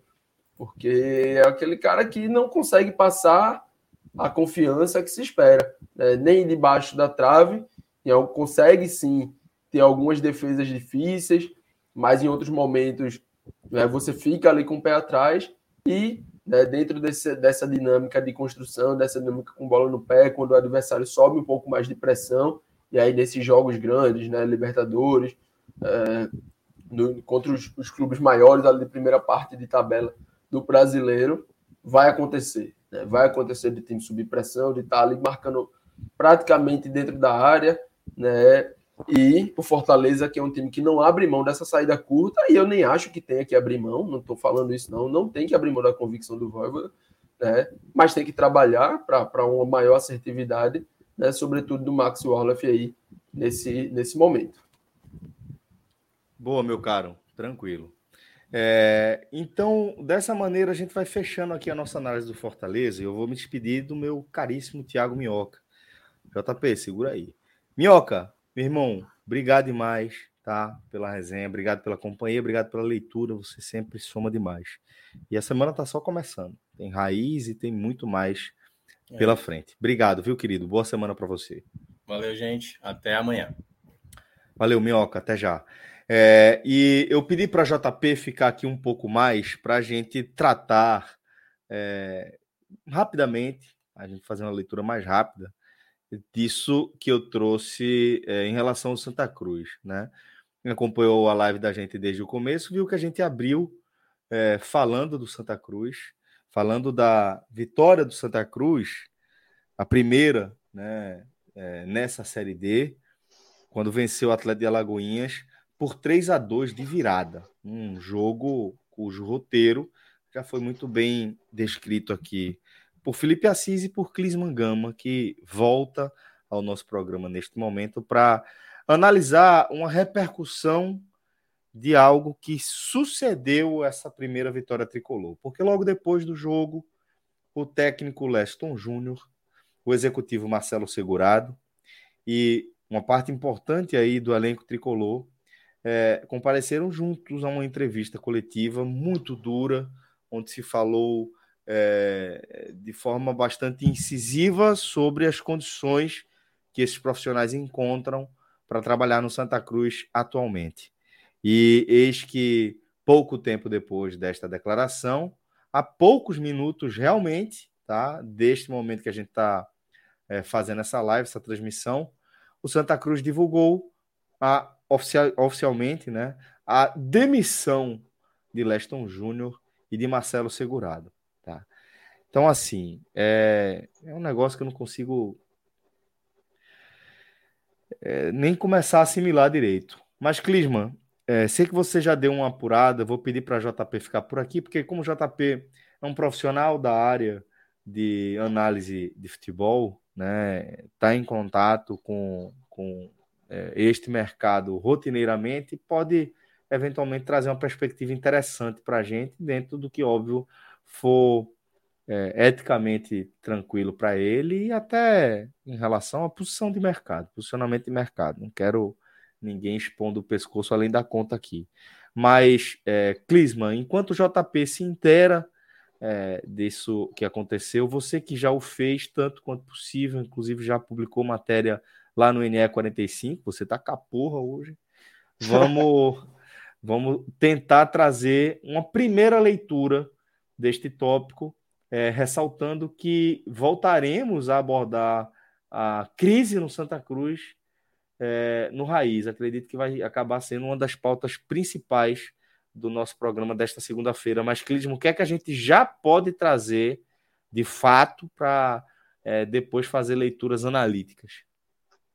Celso, é, realmente é, o que a gente pôde perceber é que essa, essa entrevista caiu muito mal para a direção do Santa, assim, nas críticas mesmo do próprio Leston e também de Segurado, é, eles só pouparam Antônio Luiz Neto dessas críticas.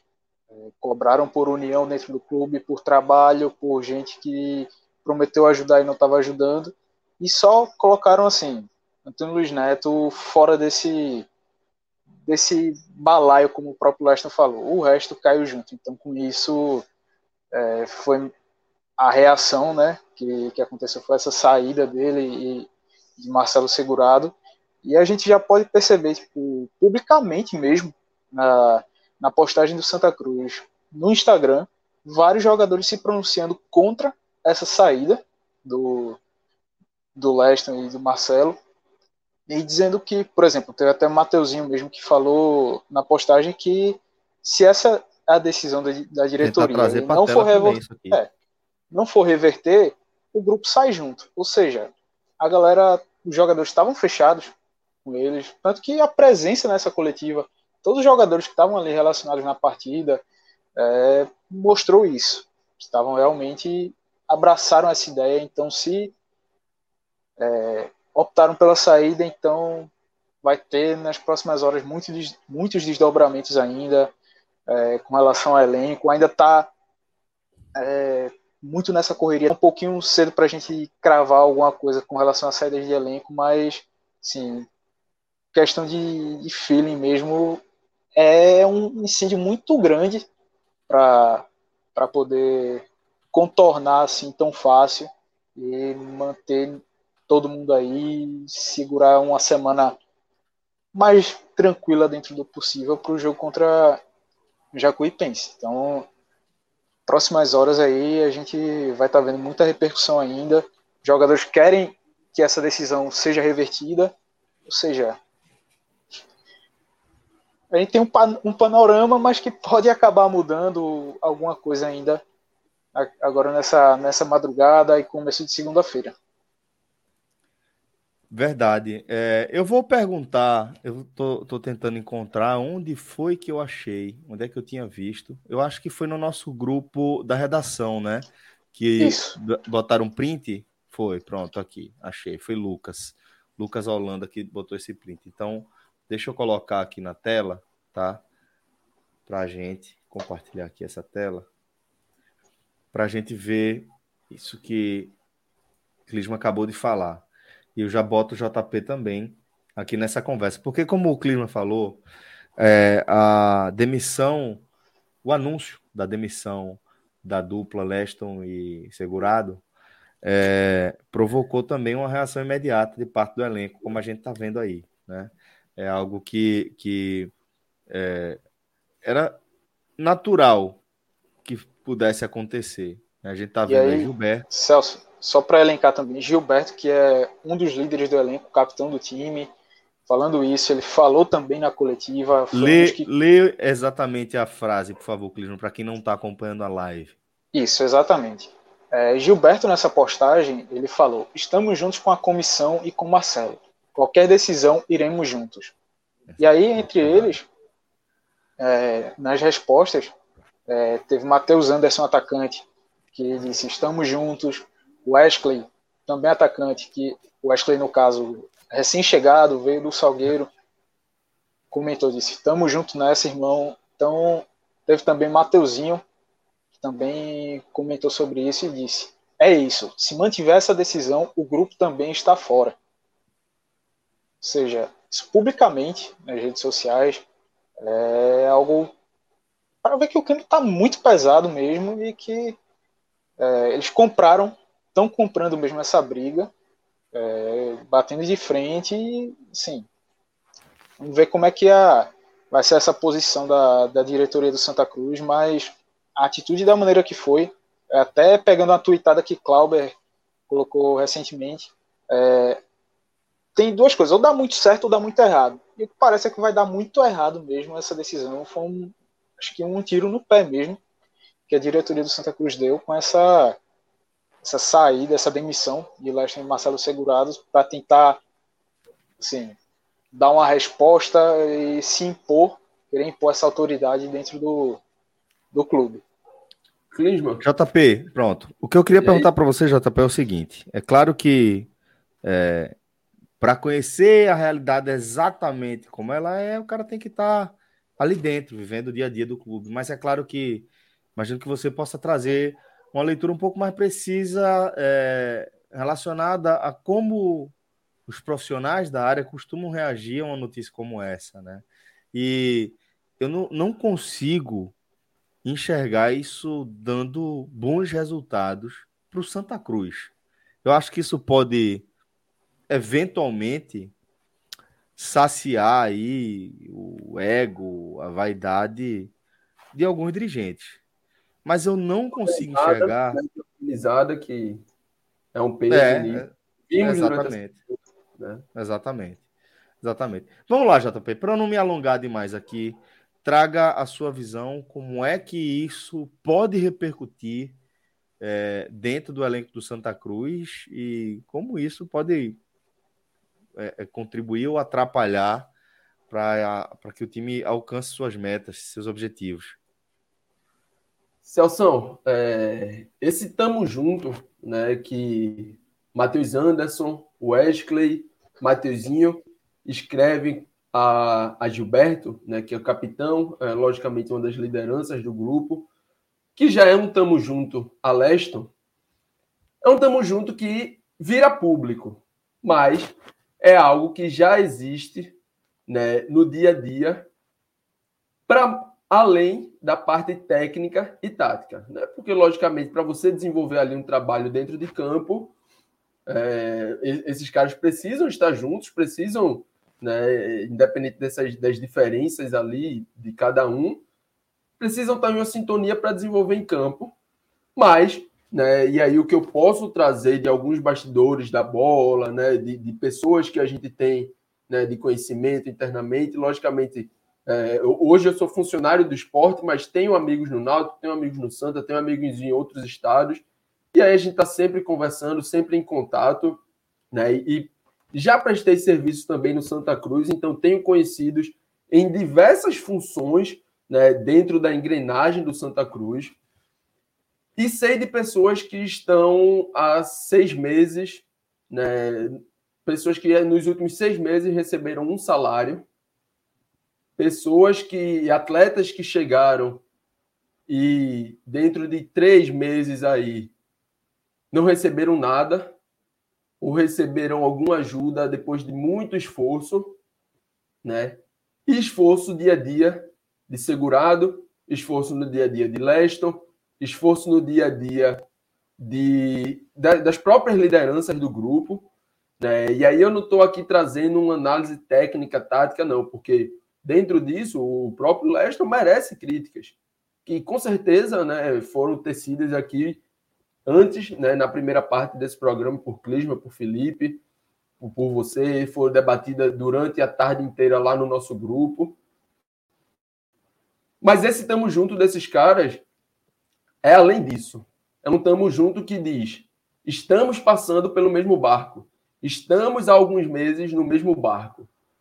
E apesar disso tudo, Celso, de pessoas que em seis meses receberam um salário, de pessoas que em três, quatro meses não receberam nada, eu sempre ouvi dessas várias pessoas, dessas várias áreas do clube, que tá ruim, né? É, essa parte financeira, o dinheiro não entra, passa por dificuldade, mas quem está aqui dentro está trabalhando.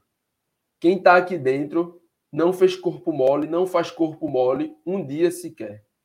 Quem está aqui dentro ajuda um outro, um, ajuda o outro a se blindar dessas faltas, né, que pesa muito, que pesa muito. Eu conheço gente que está precisando receber ajuda de familiares né, para conseguir estar aqui, para conseguir ir todo dia lá sem receber um real e trabalhar e fazer o seu melhor. E faz. E mesmo com tudo isso, faz. E tudo isso que está acontecendo, né? Clisman foi muito feliz quando disse que a gente vai precisar de tempo, pelo menos de mais um ou dois dias, para ver o que essa, essa demissão de Leston vai se tornar, se vai virar uma debandada de atletas, se vai virar uma volta atrás de, de Leston e Segurado voltarem né, ao dia a dia, que é o que os jogadores né, publicamente estão pedindo, porque isso já reflete no Santa no mercado.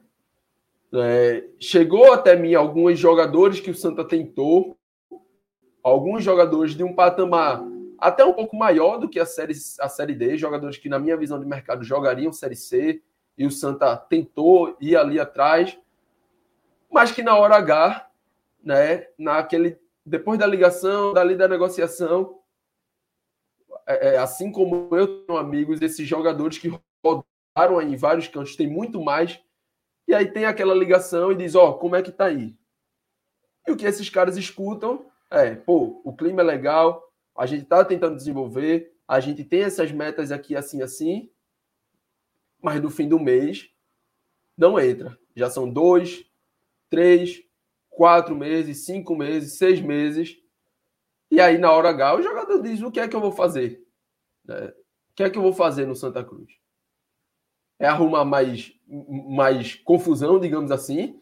É arrumar, é, é, é, é me colocar nesse lugar de pressão, de organizar, de invadir treino, de passar risco de ser, de, de ser agredido, de dar o meu melhor de todo dia e treinar, fazer para no final do mês nem receber o mínimo necessário acordado, né, que é o, o trabalhador ter o seu salário. E aí eu fico pensando, o Santa que já tem vivido isso, né? O, o, os, os caras que estão ali no dia a dia, os diretores que estão ali no dia a dia, presidente, tentando negociar, tentando trazer um jogador que já sabe dessa dificuldade. O que é que vai fazer dentro de uma situação de os jogadores ameaçarem uma greve, ameaçarem uma saída em massa? Porque se esses jogadores quiserem sair do Santa, eles vão sair com salário atrasado, com justiça, esses caras vão conseguir uma quebra de contrato. E aí, o que é que o Santa Cruz vai ter para a semana que vem? O que é que o Santa Cruz vai ter para trabalhar durante a semana e escalar e colocar o time na semana que vem? Tá, mas vamos dizer, semana que vem faz ali um arrumadinho, vai ficar alguém, vai ter base. Mas e o decorrer do campeonato? Né? É, temos somente a quarta rodada, não é isso, Clisman? Quarta rodada jogada Exato, hoje. exatamente, Isso. exatamente. Três derrotas e essa primeira vitória, né? Então, Não, duas derrotas e um empate desculpa, uma vitória. Desculpa, desculpa, desculpa. Eu confundi com, com a campanha do Fortaleza. Foi mal, porque acabou sendo o mesmo número de rodadas e acabei confundindo. Temos, temos aí pela frente mais três meses de competição. E qual é a perspectiva? Sabendo que, para quem liga, para quem vai atrás, para quem tenta trazer de reforço, a resposta é não. Qual é a perspectiva? Porque o treinador, ok, Leston tinha críticas, podemos dizer que, que se não tem a virada, Leston ia ser demitido, né? E aí dentro de seria um contexto diferente, porque o próprio jogador entende que se o resultado não está vindo, o treinador de fato ali fica ameaçado, mas o time venceu. E o Santa Cruz não consegue nem capitalizar uma virada de jogo, né? Um, um, um 2 a 0 atrás sai perdendo grande resultado, grande resultado, JP. Exatamente. Você sai de um 0-2, você sai de um 0-2 com, sei lá, 2-8, 15 minutos no primeiro tempo, tava 0-2 e o Santa atabacado em campo. E o time consegue uma, uma virada assim, virada marcha, uma virada daquela que pode trazer um fato novo, que pode, pode dar ser a virada de chave da temporada. Pode ser a virada de chave. De repente, na hora de você isso. capitalizar isso, a galera demite o treinador e o cara e uma, faz uma a clara moderação, pô. Em, em uma clara resposta a uma necessidade do grupo inteiro. Isso. Porque Lester não deu a cara ali a tapa sozinho, não deu a cara a tapa ali pedindo por ele e pela sua comissão. Lester deu ali a cara a tapa fechado com o grupo que estava ali, e tinha muita gente, e clamando, pedindo, expondo toda a situação, brigando por todo mundo, brigando pelo próprio Santa Cruz. Isso. O que Lester falou ali, e, e na coletiva, pesada, né? Não vi na íntegra, não ouvi a íntegra, mas li vários trechos no, no próprio né, 45, cobertura impecável. Né? Li vários trechos reais. Não tem um pingo de mentira, não tem um pingo de invenção, não tem um pingo de acréscimo.